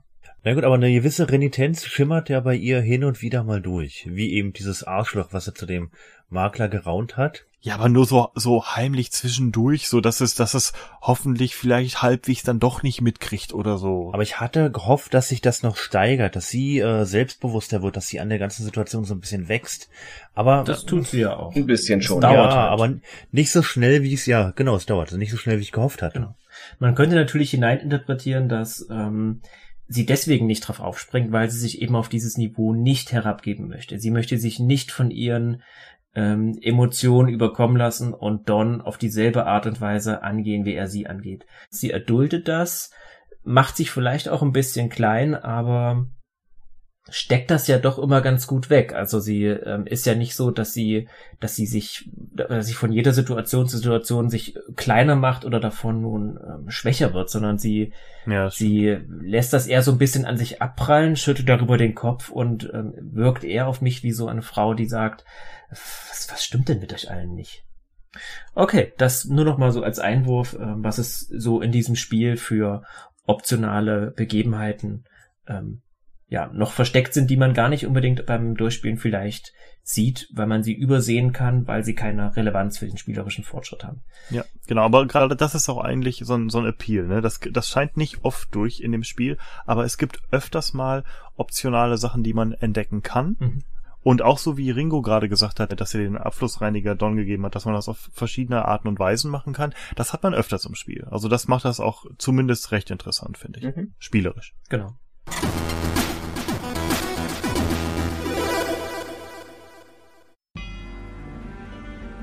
Zwanzigster Oktober, Kapitel 3. Wir befinden uns wieder auf dem Carnavish-Anwesen, spielen immer noch unsere liebe Adrian und ja, wie es aussieht, ähm, hat sich, haben sich die Wogen etwas geglättet. Zumindest wirkt es am Anfang so, denn Don und Adrian machen tatsächlich ein Picknick. Sieht zunächst ganz gemütlich aus, aber naja, schon die ersten Dialogzeilen verraten, dass sich eigentlich gar nichts geändert hat. Don ist immer noch unausstehlich. Such a nice day for a picnic, don't you think, honey? Yeah, I guess so. So good to get you out of that dark room. Here's Beth. Im, ja, im Dialog möchte Adrian gerne, dass sie ein bisschen mehr Zeit verbringen, fragt ihn, warum er so angespannt ist und da wirft er ihr zum ersten Mal vor, dass er ja nicht so ein gutes Leben hat wie sie und nicht einfach mal so arbeiten kann, wie er lustig ist, sondern er hätte Termine, an die er sich halten muss. Well, I've got work to do, Adrian. We're not finished yet. Dawn, it can wait. You need to take some time out to relax. You're so stressed out. I've got publishing deadlines. Can you understand that? You see, I don't get the same ass kissing royal treatment your publisher gives you. Dawn, how can you say that? I certainly do understand deadline. Kurz darauf sehen wir auch, dass er scheinbar starke Kopfschmerzen hat, das dann also ein bisschen vorschiebt, dass er Ruhe braucht und sich zurückziehen möchte. Honey, what's wrong? Nothing. It's a headache, that's all. But I'm gonna go lie down. Maybe you were right. Maybe I need some rest. Ich fand's, ich fand's so frech. Er, er hat ihr sogar eine brennende Zigarette angeschnipst. Während des Gesprächs hat ihr eben vorgeworfen, ja, sie und ihre Larifari-Schriftstellerkarriere. Und das Einzige, was sie zu tun hat, oder das, ihre einzige Reaktion ist, zu sagen, Don. Dieses Empörte. Sie, wie, wie, wie kann sie nur so mit sich rumspringen lassen? Wann schnipp ich denn mal meiner Frau eine brennende Zigarette an? Gut, ich rauche nicht, aber die würde mich umbringen. Ja, vor allem, er ist Fotograf, ne? Und die letzten drei Tage hat er nur damit verbracht, dieses eine Zimmer ähm, ein wenig zu ähm, renovieren. Ja. Und nichts anderes gemacht. Ich halte das auch für so ein bisschen so einen kleinen Ego-Trip, gerade wenn man gemeinsam irgendwo einzieht und das Haus selbst noch nicht so gut kennt, offenbar, und die ganzen Räume noch nicht so gut kennt. Mhm. Normalerweise geht man doch mit äh, seiner besseren Hälfte gemeinsam durch das Haus und guckt sich Sachen an und plant, was man womit macht. Haben sie vielleicht schon gemacht, aber dass er sich die ganze Zeit verkriecht. Und warum ist er jetzt nicht glücklich? Er hat doch seinen Rohrreiniger. Ja, richtig. Ich, äh, die erwähnen auch, dass sie ähm, picknicken, weil es so schönes Wetter ist. Ich weiß nicht, wie es euch geht, aber ich, klar, das ist Neuengland, da ist es vielleicht immer ein bisschen mieser. Mhm. Aber das war doch kein schöner Tag, oder? nee. Ich finde, das ist alles sehr wolkig und trist. Gemessen daran, dass wirklich der 20. Oktober ist ähm, und dann, Ja, mein Geburtstag. dann war es vielleicht. Oh ja. Dann, Oh, Ich hätte jetzt beinahe gesagt, alles Gute, aber ich auch. ähm, ja, wahrscheinlich ist es aus deren Sicht gutes Wetter. Mhm. Aber das Picknick dauert ja auch nicht allzu lang, denn Don verdrückt sich dann wieder und ja, Adrian wird da so ein bisschen allein zurückgelassen auf der Decke. Ja, er sagt, er hätte Kopfschmerzen, ne? Er beschwert sich darüber, dass er miese Kopfschmerzen hat und will sich Mhm. schlafen legen, wenn ich mich Genau. nicht ganz vertue. Wo, wobei ich das, dass er das ähm, Picknick verlassen hat, als Spieler durchaus positiv aufgefasst habe. Ich gedacht, ah Gott sei Dank ist der weg, weil der wirklich einfach die ganze Zeit natürlich nur unangenehm ist. Und ich glaube, ich weiß nicht mehr genau, wie es war in der Cutscene, aber ich habe das Gefühl gehabt, dass Adrian sich da auch jetzt ähm, vielleicht nicht erleichtert fühlt, aber dass der Typ nicht an ihrer Seite ist, ist Ja. da eigentlich eine gute Sache. Ja, es war ihr mindestens egal. Ja. Ja, jede Szene ohne Don ist eine gute Szene. Okay, die gute Adrian packt ihre sieben Sachen zusammen und dann entdeckt sie jemanden oder etwas. Ja, etwas. Sag nicht etwas. Ja, so eine mysteriöse Figur hinter einem der Bäume, sieht man ganz kurz. Man kann noch nicht genau erkennen, wer das ist und was es damit auf sich hat. Und ich glaube, ich habe erst mal fünf Minuten gebraucht, bis ich diese Person dann gefunden habe. ja. Beim wilden Rumklicken durch den Garten. Der ist sehr verwirrend manchmal. Ja, das ist tatsächlich so diese Kamerawinkel. Da wird nicht immer ganz deutlich, wo haben die Protagonisten hingeguckt und in welche Richtung muss ich mich jetzt drehen, wenn ich wieder als Spieler entlassen werde. Das ist ein bisschen fummelig. Aber als wir die Figur dann entdecken, es ist ein großer, junger Mann, würde ich mal sagen. Ja. Und mich hat er sehr an Nathan Fillion erinnert. Oh, Irgendjemand von euch? Also ganz, Der arme Nathan. der arme, arme Nathan. ganz, ganz entfernt. Aber er hat so gewisse Gesichtszüge. ja, nein, Cyrus ist das aber übrigens. Ja, siehst du, Ähm, Cyrus. ich glaube, den Namen finden wir erst später raus, aber da haben wir schon mal einen Namen für diese Person. Und die will uns auch sofort zur Scheune dann ähm, ziehen. Da ist irgendwas ganz Wichtiges. Komm mit, komm mit mir mit, schnell, schnell, schnell. Und äh, er läuft zur Scheune und wir müssen hinterherlaufen. Genau. Wir müssen zur Scheune und auch das ist wieder gar nicht so einfach, was aber wirklich an diesen komischen Perspektivwechseln liegt. Aber dann in der Scheune, wir waren ja schon beim letzten Mal in der Scheune und haben festgestellt, da war Hinterlassenschaften von anderen Personen, die scheinbar auf dem Gelände sind und offensichtlich haben wir jetzt diese anderen Personen gefunden. Was wollte denn Cyrus von uns in der Scheune? An sich, ähm, er wollte, dass wir seine Mutter retten. Wir sollen seiner Mutter helfen. Und als wir in die Scheune kommen, öffnet sich uns ein, ja, wie ich finde, überaus witziges Bild. Ja. Die beiden sind ja sowieso Comedy Gold. Wir haben auch schon den Slapstick-Faktor ein bisschen angesprochen, den einige Szenen hin und wieder haben. Und Cyrus Mutter ist scheinbar durch den Heuboden gebrochen, durch dieses Zwischendach und steckt fest. Ihre Beine wackeln unten, hängen unten raus und äh, sie strampelt und versucht sich zu befreien, aber sie kann sich aus eigener Kraft nicht hochdrücken. Und wir sollen halt helfen. Oh ja. Und ich bin mir gar nicht so sicher, ob in diesen Szenen dieses Slapstick gewollt ist. Ich vermute mal fast, es ist gewollt. Denn man kann doch diesen, also ich meine, wir müssen uns mal vorstellen, das ist ein Horrorspiel und es ist von Anfang an als Horrorspiel gedacht. Es ist ein verlassenes Haus und es gab ja auch, als der Cyrus uns anspricht, das haben wir jetzt so ein bisschen übergangen, ist auch nicht so relevant, gab es ja durchaus so ein, so ein Mini-Jump-Scare-Moment, weil er kommt eben von hinten und erschreckt die Spielerin, beziehungsweise die Adrian. Und ähm, in der Scheune selbst gibt sich dann aber ein Bild, das, da setzt ja dann auch wieder ähm, so eine Art äh, Comedy-Doodle-Musik ein und wir sehen eine, einerseits diesen Cyrus, das ist ein hochgewachsener, wie Ringo schon gesagt hat, ein hochgewachsener, kräftiger junger Mann, der aber offensichtlich nicht die hellste Kerze auf der Torte ist und dessen Mutter, die eine sehr verbrauchte Stimme hat, eher wie so eine Whisky-Bardame. Ja. Und äh, dann hat die aber so eine groteske rote Zipfelmütze auf. Stefan, du hast ja auch schon im Vorfeld gesagt, wie kann man denn so solche Charaktere zeichnen? Da muss doch Absicht dahinter sein. Ja, ich habe kein Problem damit, dass das Spiel überhaupt Comedy da reinbaut. Und das Ja. ist auf jeden Fall gewollt. Man, man kriegt das schon mit durch die äh, Inszenierung mit der Musik und so. Und alleine, dass sie ja mit den Beinen wackelt oder so. Aber wie kann man denn wirklich auch für den gesamten Rest des Spiels diese Person mit solchen Gartenzwergmützen da, da rumlaufen lassen? Also ich meine, wir, wir verstehen schon, dass die witzig sein sollen. Man braucht uns die jetzt, die hätten, hätten denen genauso gut rote Nasen mal äh, aufsetzen können, solche Clownsnasen. Das wäre nicht weniger direkt Ja. äh, auf die Nase gewesen, äh, wortwörtlich. Also ich fand's wirklich total überzogen, aber dann wiederum habe ich mal drüber nachgedacht, äh, auch diese ganzen anderen ähm, Roberta Williams Spiele, auch die ganzen King's Quest Spiele, die waren immer alle sehr klischee-mäßig. Das heißt, wenn die irgendwas Märchenhaftes hatten, dann war das immer was, was man als Spieler irgendwie wiedererkannt hat. Aus irgendwelchen äh, grimmischen Märchen oder sowas, weißt du? Man erkennt auf jeden Fall den Roberta Williams Stil wieder, aber für ein Horrorspiel hätten die das alles ein bisschen subtiler machen sollen.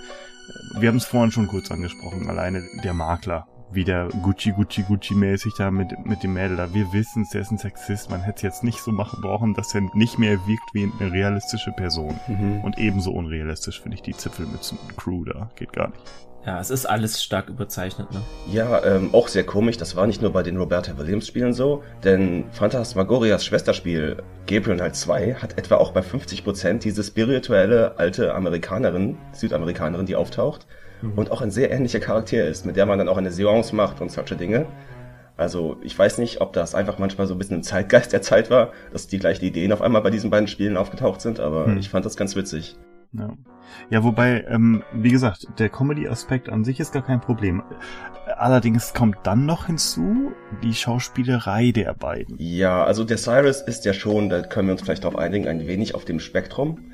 Ähm, und Erläutere auf dem Spektrum, bitte für uns. ja, ich meine, auf dem autistischen Spektrum ist er. Gut, gut. Er hat auf jeden Fall irgendein mentales Handicap hat er. Das wird, da wird sich nicht schwer drüber lustig gemacht, aber der soll schon dieser, okay, das ist der starke, aber simple Kerl. Ja. Der erfüllt halt so ein bisschen dieses Klischee. Der Hodor. Das ist etwas so, Ja, Ja. Genau, der Hodor. Sowas in die Richtung ist es, ne? super Vergleich. Und Harriet liebt natürlich ihren Sohn.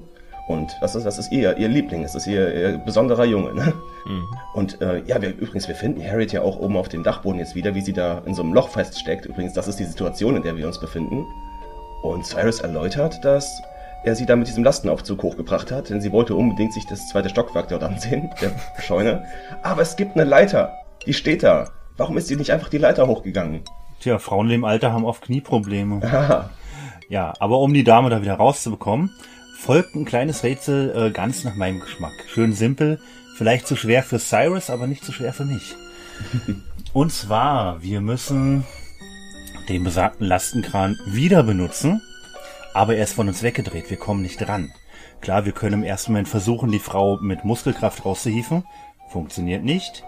Wir können die Heugabel, die an der Wand lehnt, versuchen, äh, ähm, ähm, In den Hintern zu pieksen. Nein, wir, wir pieken ihr nicht in den Hintern. Wir können sie nutzen, um sie rauszuhebeln oder um es zu versuchen. Geht auch nicht. So. Aber der erwähnte Lasten, ja, was ist denn das, ein Flaschenzug? Hm, ja. Den können wir benutzen, aber der ist von uns weggedreht.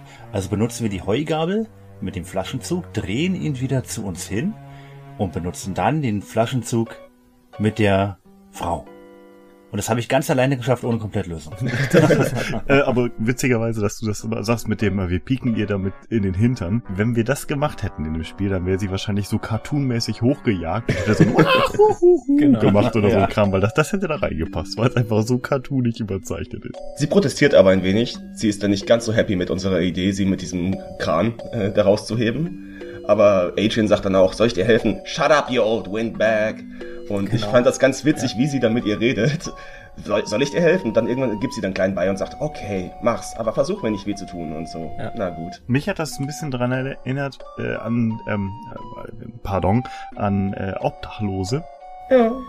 die trotzdem vorlaut sind. Ja. ja. Ich glaube, das sollen genau diese Personen sein. Ich meine, man, es hat ja auch Sinn, dass sie so reagiert. Ich meine, das sind offensichtlich Landstreicher. Und die haben nicht viel. Letztlich hat ja Harriet auch recht, wenn sie sagt, sehr vorsichtig, denn was passiert just nach dieser Szene? Beim Befreien zerreißt sich Harriet, ich weiß nicht, ob es die Hose oder den Pullover war, Hose, ja. reißt sie sich ein Loch an einem Nagel rein.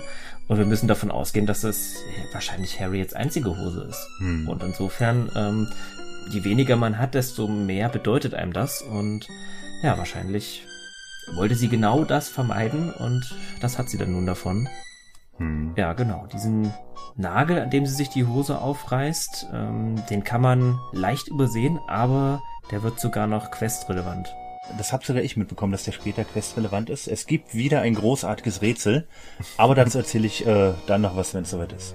Wir haben Harriet befreit und schauen durch den Krater, den sie im Gebälk hinterlassen hat und da erkennt man gar nicht viel und ich glaube, man kann diesen ähm, Nagel tatsächlich super leicht übersehen, wenn Adrian nicht genau auf ihn stieren würde. Also man muss sich das vorstellen, wir gucken von unten auf dieses Bretterdach und Adrian schaut oben durch das Loch durch und die Perspektiven stimmen nicht so richtig, habe ich den Eindruck, was glaube ich so ein bisschen an diesem, an diesem Bluescreen liegt und dass das so reingerendert ist. Adrian soll, glaube ich, auch diesen Nagel etwas fokussieren, damit auch der Spieler merkt, ah ja, da kann ich bestimmt interagieren. Auf jeden Fall nutzen wir den Hammer aus dem Inventar, den wir vor einigen Spielstunden mal aufgenommen haben und entfernen den Nagel damit und der wandert dann direkt in unsere Tasche. Ich fand der Hotspot, um sich überhaupt diesen kleinen Krater anzusehen, war sehr mickrig oben auf dem zweiten Stock. Deswegen habe ich den erst gar nicht gesehen.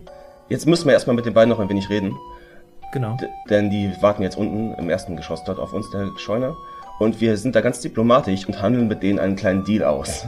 Denn Harriet und Cyrus wollen helfen im Haus, damit sie hier weiterhin leben können in der Scheune, dass sie dort schlafen können.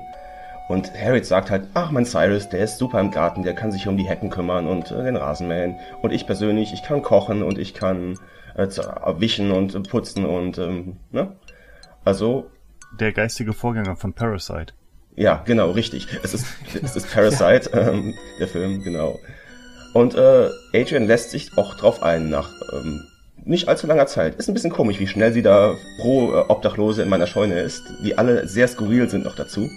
Aber ja. sie lässt sich überreden. Ah, Don wird nicht begeistert sein. Oh nein.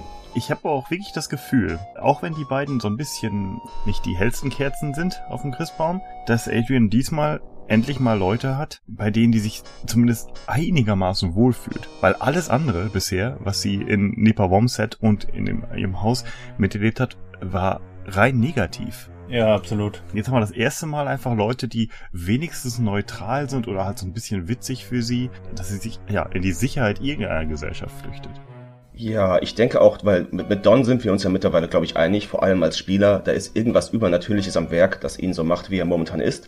Aber Harriet und Cyrus, auch wenn die beiden skurril sind, die waren einfach immer so. Das hat nichts mit diesem Haus zu tun, das hat nichts mit der Box zu tun, die wir geöffnet haben und der Grünwolke, die rauskam. Das ist einfach den ihr Art Charakter. So sind die beiden halt. Es ist wahrscheinlich genau diese Natürlichkeit, die Adrian da anzieht, ja. Genau. Ich glaube, die Harriet liest zu diesem Zeitpunkt auch unsere Handflächen, denn sie ist Handflächenleserin und erzählt uns dann noch, dass wir eine lange Lebenslinie haben, aber sie findet noch eine andere komische Linie auf unserer Hand, die sie nicht wirklich identifizieren kann. Aber da wird auch nicht weiter nachgefragt von Adrian, was es damit auf sich hat. Genau, Adrian ist allgemein in diesem Spiel bisher überhaupt nicht empfänglich für, für diese ganzen übernatürlichen Sachen, sei es diese Wahrsagemaschine, die sie so abtut als ach, Blödsinn, Spielerei, so Humbug, aber auch diese, dieses, diese Handleseaktion, die tut sie dann auch eher ab, eher so schulterzuckend, weiß nicht richtig, was sie davon halten soll. Oder auch diese wabernde Wolke über dem Kinderbett, die ist für sie, oh, scheint ein Feuchtigkeitsproblem der Wände zu sein. Das, das habe ich jetzt so gesagt. Also sie ist im Moment noch gar nicht so empfänglich für, für diese Paranormalität.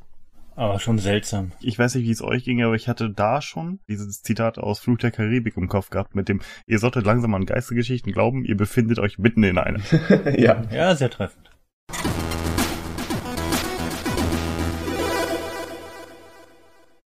Gut, einen neuen Inventargegenstand reicher, nämlich den obligatorischen Adventure-Spielnagel. gibt es jetzt gar nicht so viel in der Scheune zu tun für uns. Ähm, aber es gibt, glaube ich, eine Tür, die verschlossen ist im Haus. Adrian guckt sich die eine verschlossene Tür an, die guckt so in das Schlüsselloch rein und äh, vermerkt, dass der Schlüssel von innen steckt. Und ich weiß nicht, wie es euch ging, aber ich habe mich direkt erinnert gefühlt an Alone in the Dark 2, wo man äh, eine Zeitung hat und einen Pfeifenreiniger. Und da muss man die Zeitung unter der Tür durchstecken, mit dem Pfeifenreiniger den Schlüssel innen quasi ähm, rausfallen lassen auf, auf, aus dem Schloss, äh, unten auf die Zeitung und dann die Zeitung rausziehen und dann, haha, man hat den Schlüssel. Ist wahrscheinlich auch ein Rätsel, das in extrem vielen anderen Spielen so vorkommt. Das ist ein tolles Rätsel und selbst ich hatte das im Hinterkopf und was mache ich? Ich popel den ähm, Schlüssel mit dem Nagel raus der fällt runter. Buchzeitung vergessen. Scheiße. Ja, ich auch. Ich habe gar keine Zeitung drunter gelegt. Aber du kannst äh, den Schlüssel dann mit dem mit dem Schürhaken äh, vorziehen. Ach was. Also wieder ein Rätsel, was sich auf zwei äh, Arten lösen lässt. Ah, Genauso habe ich das auch gemacht. Ich habe auch den Schürhaken benutzen müssen, denn ich habe da auch an die Zeitung nicht gedacht. Also es ist eine Tür, die zu einem Treppenaufgang führt und der führt uns zu einem Zimmer, das offensichtlich abgetrennt ist, denn wir haben eine Tür auf der einen Seite und eine, na, man sieht es schon an der Oberflächenstruktur, eine Wand, die offensichtlich noch nicht schon immer da war. Ja, stimmt, ist sehr offensichtlich. Das Turmzimmer ist ziemlich karg möbliert. Mhm. mhm. Da ist Bett, Stuhl und wieder eine Kommode, die wir untersuchen können. Und auf der Kommode liegt ein Buch. Mhm. Richtig. Findet ihr nicht, dass genauso wie diese Räume jetzt aussehen, eigentlich das Haus hätte aussehen müssen, wenn da jemand neu eingezogen wäre. Das sieht so kahl und leer aus. Ich habe eigentlich gedacht, dass wenn wir jetzt in, in eine verschlossene Tür, äh, durch eine verschlossene Tür gehen, in einen weiteren Bereich, dass da alles mehr unangetastet und bewohnt aussieht. Aber stattdessen sieht's super leer aus.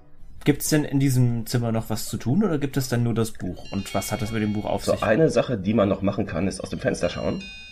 Und wir sehen dort das Gewächshaus zum ersten Mal, glaube ich, im Spiel. Ja. Und deswegen wissen wir jetzt auch, okay, irgendwo auf diesem Grundstück gibt es ein Gewächshaus, aber wir können das auf jeden Fall nicht finden, auch wenn wir danach durch den Garten laufen und uns überall umschauen. Es gibt nämlich eine Sackgasse und da können wir momentan noch nichts machen. Ansonsten können wir das Buch aufnehmen und auch mal reingucken. Ähm, das Buch hat den Titel Der Vampir und es hat auch eine Widmung, die besagt, dass ähm, Soltan es einem gewissen Malcolm geschenkt hat. Den Namen haben wir ja vorher schon mal gehört. Ja, also wissen wir, wohin müssen. ja, genau, weil wir seine Briefe gelesen haben. und, und zurück in den Briefkasten gesteckt haben, genau. wir hören auf einmal ein Baby schreien und weinen, während wir das Zimmer verlassen. Natürlich, erster Impuls, das muss aus dem Kinderzimmer kommen, an dem wir die Krippe gesehen haben mit dieser komischen Wolke oben drüber. Und dann äh, auch wieder eine sehr klassische, ich will schon fast sagen, so Paranormal Activity Szene in diesem ähm, Kinderzimmer, in der wir eine Frau, so, so Wailing würde ich das schon fast nennen, so ein Schlaflied singen hören. Und da ist so ein Wiegestuhl und der wippt vor und zurück, auch als würde da jemand drauf sitzen und tatsächlich das Kind besänftigen. Die Musik wird auch automatisch bedrohlich in diesem Moment und alles endet, also das Kinderschreien und auch dieser Gesang der Frau endet, wenn wir versuchen mit dem Kinderstuhl zu interagieren. Dann bleibt er abrupt stehen und alles ist weg, als hätten wir, ich sage es jetzt mal so, als hätten wir Geister verscheucht, die uns irgendetwas zeigen wollten oder die sich uns ähm, offenbaren wollten. Hier fand ich Adrians äh, Herangehensweise wieder seltsam. Wenn ich in so ein Zimmer komme, wo eine Geisterstimme ein Schlaflied singt für ein Baby und der, der Schaukelstuhl sich bewegt, ich weiß nicht, ich hätte mir eine Hose gemacht oder die Ghostbusters angerufen oder wäre ausgezogen. Aber sie geht echt näher an das Geschehen ran und, und berührt diesen schaukelnden Stuhl. Ich weiß nicht. Ihr wurde ja das Übernatürliche gerade mit dem Vorschlaghammer serviert. Hätte sie nicht ein bisschen nachvollziehbarer Hätte sie Don rufen sollen? Wenigstens nach Don schreien. Ja. Aber sie stürmt danach auch aus dem Zimmer rausschreiend. Ähm, und ich glaube, wir finden uns dann im Badezimmer wieder, während sie sich so ein bisschen durch das Gesicht wächt oder so. Und so, okay, ich muss wieder klarkommen, das hier ist die Realität, das kann dann alles nicht sein. Und dann ist sie wieder die gute Alte. Vielleicht hat die sich ja nass gemacht und deshalb ist sie im Badezimmer Oh, und hat ja. sich die Hose gewechselt. Die hat vielleicht ganz viele von diesen schwarzen komischen Stretchhosen. Oh. Es gibt auf dieser Etage noch mehr Ungereimtheiten, beziehungsweise noch mehr offensichtlich Übernatürliches zu entdecken, unter anderem. Aber wir können auch nochmal in das Zimmer von Adrian, wo der Computer steht, und der ist mittlerweile wieder an, der war ja schon mal angeschaltet. Da sind verschiedene Symbole auf dem Monitor, die zum Teil keinen Sinn ergeben, aber unter anderem sind auch die Buchstaben für das Wort Danger mit darin enthalten. Und Adrian tippt da drauf rum, so versucht das zu löschen oder damit zu interagieren. Es gelingt ihr nicht. Und ähm, sie macht dann einfach das Notebook aus und klappt es zu und hinterfragt aber auch die Sache nicht. Ja, da war irgendwas von wegen, du musst das Haus verlassen, du bist in Gefahr oder so, steckt da so versteckt in diesem Matrix-Text quasi drin.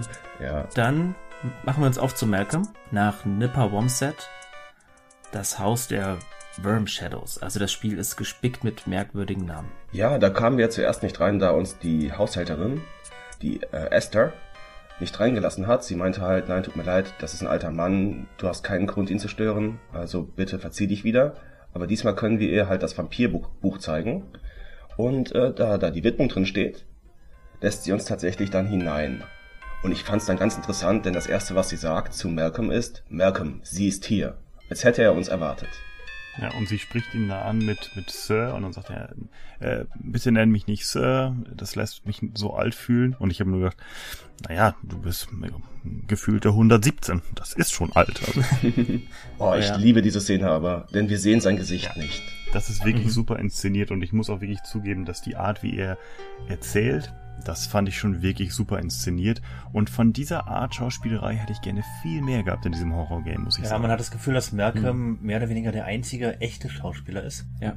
Und ich fand auch die Atmosphäre in diesem Raum so großartig. Es war alles dunkel, es war, ich würde mal sagen, viktorianisch möbliert. Ja. Das Kaminfeuer prasselte und er saß eben mit dem Rücken zu uns in so einem, also einem riesigen Ohrensessel. Ja. Er hat eben mit dieser, dieser Stimme mit uns gesprochen. Genau, der Sessel ist so hoch, dass man ihn ja gar nicht zu Gesicht bekommt und das Genau. ist wieder so ein extra mysteriöser Touch, so ein bisschen vielleicht wie bei Inspector Gadget, ne? Genau, da habe ich mich auch dran erinnert gefühlt. Nur eben, dass man offensichtlich eine wohlwollende Person in dem Sessel hat und nicht. So eine Eisenklaue, die die ganze Zeit ihre Katze streichelt. Genau. Ah, seine Schauspielerei und seine Stimme haben mich total an Gary Oldman erinnert in dem Film Hannibal. Ja, treffender Vergleich, siehst du? Also auch, ich finde, Malcolms Stimme ist recht gruselig, vor allem auch, weil wir sein Gesicht nicht sehen und auch äh, tatsächlich in dieser ganzen Sequenz sein Gesicht nicht sehen werden. Ja. Fand ich richtig gut. Mich hat Malcolms Stimme und die, auch die Tonalität immer an den Imperator erinnert. Ah, ja, ja, klar. Äh, an den aus Star Wars. Das Leben des Brian. Ach so. Schleudert den Burschen zu Boden, der aus Star Wars, ja. Okay. Aber das ist interessant, denn anstatt dass wir viele Fragen stellen, werden wir ein wenig von Malcolm hier eigentlich verhört. Der Ja. fragt uns nämlich, ob alles noch in Ordnung ist im Kanuhaus oder ob da, ob da irgendwas nicht stimmt. Und Atri lügt einfach mal und sagt, nee, ist alles in Ordnung. Und Malcolm antwortet nur, ja, das ist alles, was ich hören Ja, wollte. fand ich auch unmöglich. Das Schöne ist, in dem Moment habe ich mir einfach, habe ich gar nicht drüber nachgedacht, ach, die lügt, sondern ich habe gedacht, die ist halt tatsächlich immer noch so ein bisschen so stumpf und, und merkt das alle gar nicht. Alles okay, ich, ich habe nichts bemerkt. Hm. Vielleicht ist ja das auch einfach unangenehm, ähm, darüber zu reden, denn wie gesagt, wir müssen uns immer wieder die, die Prämisse des Spiels vor Augen führen. Ein junges Paar verwirklicht sich den Traum der eigenen vier Wände und wirklich jeder in diesem Ort, jeder in der entfernten Nachbarschaft versucht ihr dieses Haus madig zu reden und sie erlebt dort ein Missgeschick beziehungsweise eine unschöne Situation nach der anderen. Vielleicht hat sie jetzt auch einfach keine Lust mehr, den Leuten zu sagen, ja, stimmt hier, stimmt es tatsächlich nicht mit dem Mhm. Haus und wir haben hier wahrscheinlich eine eklatante Fehlentscheidung getroffen mit diesem Kauf. So habe ich das so ein bisschen wahrgenommen auch, aber Das kennen wir ja irgendwie alle, wenn wir irgendwas gekauft haben, das Leuten zeigen und die uns hinterher alle sagen, du, das ist gar nicht so gut, ich habe darüber nur Schlechtes gehört und du sitzt dann da und denkst so, boah, ich habe da echt viel Geld für ausgegeben, scheiße. Ja, stimmt. Ich dachte aber auch, wenn mir das geschehen wäre, was Adrian geschehen ist in, in den letzten drei Tagen, ich glaube, ich würde das auch für mich behalten wollen, damit ich nicht in diese Jacken reingesteckt werde, die man von hinten schließt.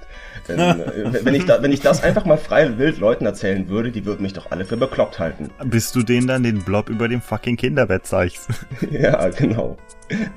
Gut, vielleicht kann nur Adrian den wahrnehmen. Das ist natürlich die andere Frage. genau, das wissen wir nicht. Das hätte ich halt so gerne gewusst, ne? Ja. Dass ich Mhm. wünschte, äh, es hätte nur eine kurze Szene gegeben, weil wir hatten ja auch die Szene, wo Adrian sich aufs Bett legt und äh, von dem Bett gepackt wird und so. Und da ruft sie ja sofort natürlich Don. Mhm. Und ich hätte es mir so sehr gewünscht, dass sie auch Don gerufen hätte bei diesem Blob und wirklich erschrocken gewesen wäre. Und er dann gesagt hätte, was, da ist doch nichts. Und das hätte ich super spannend Ja. gefunden. Aber leider haben sie das eben überhaupt nicht gemacht. Wäre wahrscheinlich auch gar kein Mehraufwand gewesen Genau. für die Entwickler. Wenn sie jedes Mal Don gerufen hätte allerdings, ne? Dann wäre es wahrscheinlich auch wieder so dieses äh, schwache Frauenbild. Oh, die ruft jedes Mal nach ihrem Kerl, als wäre sie eine starke Frau. Wer weiß, ne? Ob sie es nicht deshalb vermieden haben. Einmal ruft sie nach ihm, weil sie wirklich vom Bett gegriffen wird, aber bei diesen anderen Sachen, ja, sie, sie ist halt eine starke Frau, sie, sie geht das Ganze alleine an und sie will ja auch ihren, ihren Mann da nicht stören bei seinem tollen Fotolabor und so ein Kram. Ja, Don erweckt auch nicht mehr den Eindruck, als würde er da mit Empathie uns helfen können, mittlerweile. Ja, jetzt, jetzt schon längst nicht Ja. mehr, das stimmt natürlich, ne? Trotz Rohrreiniger.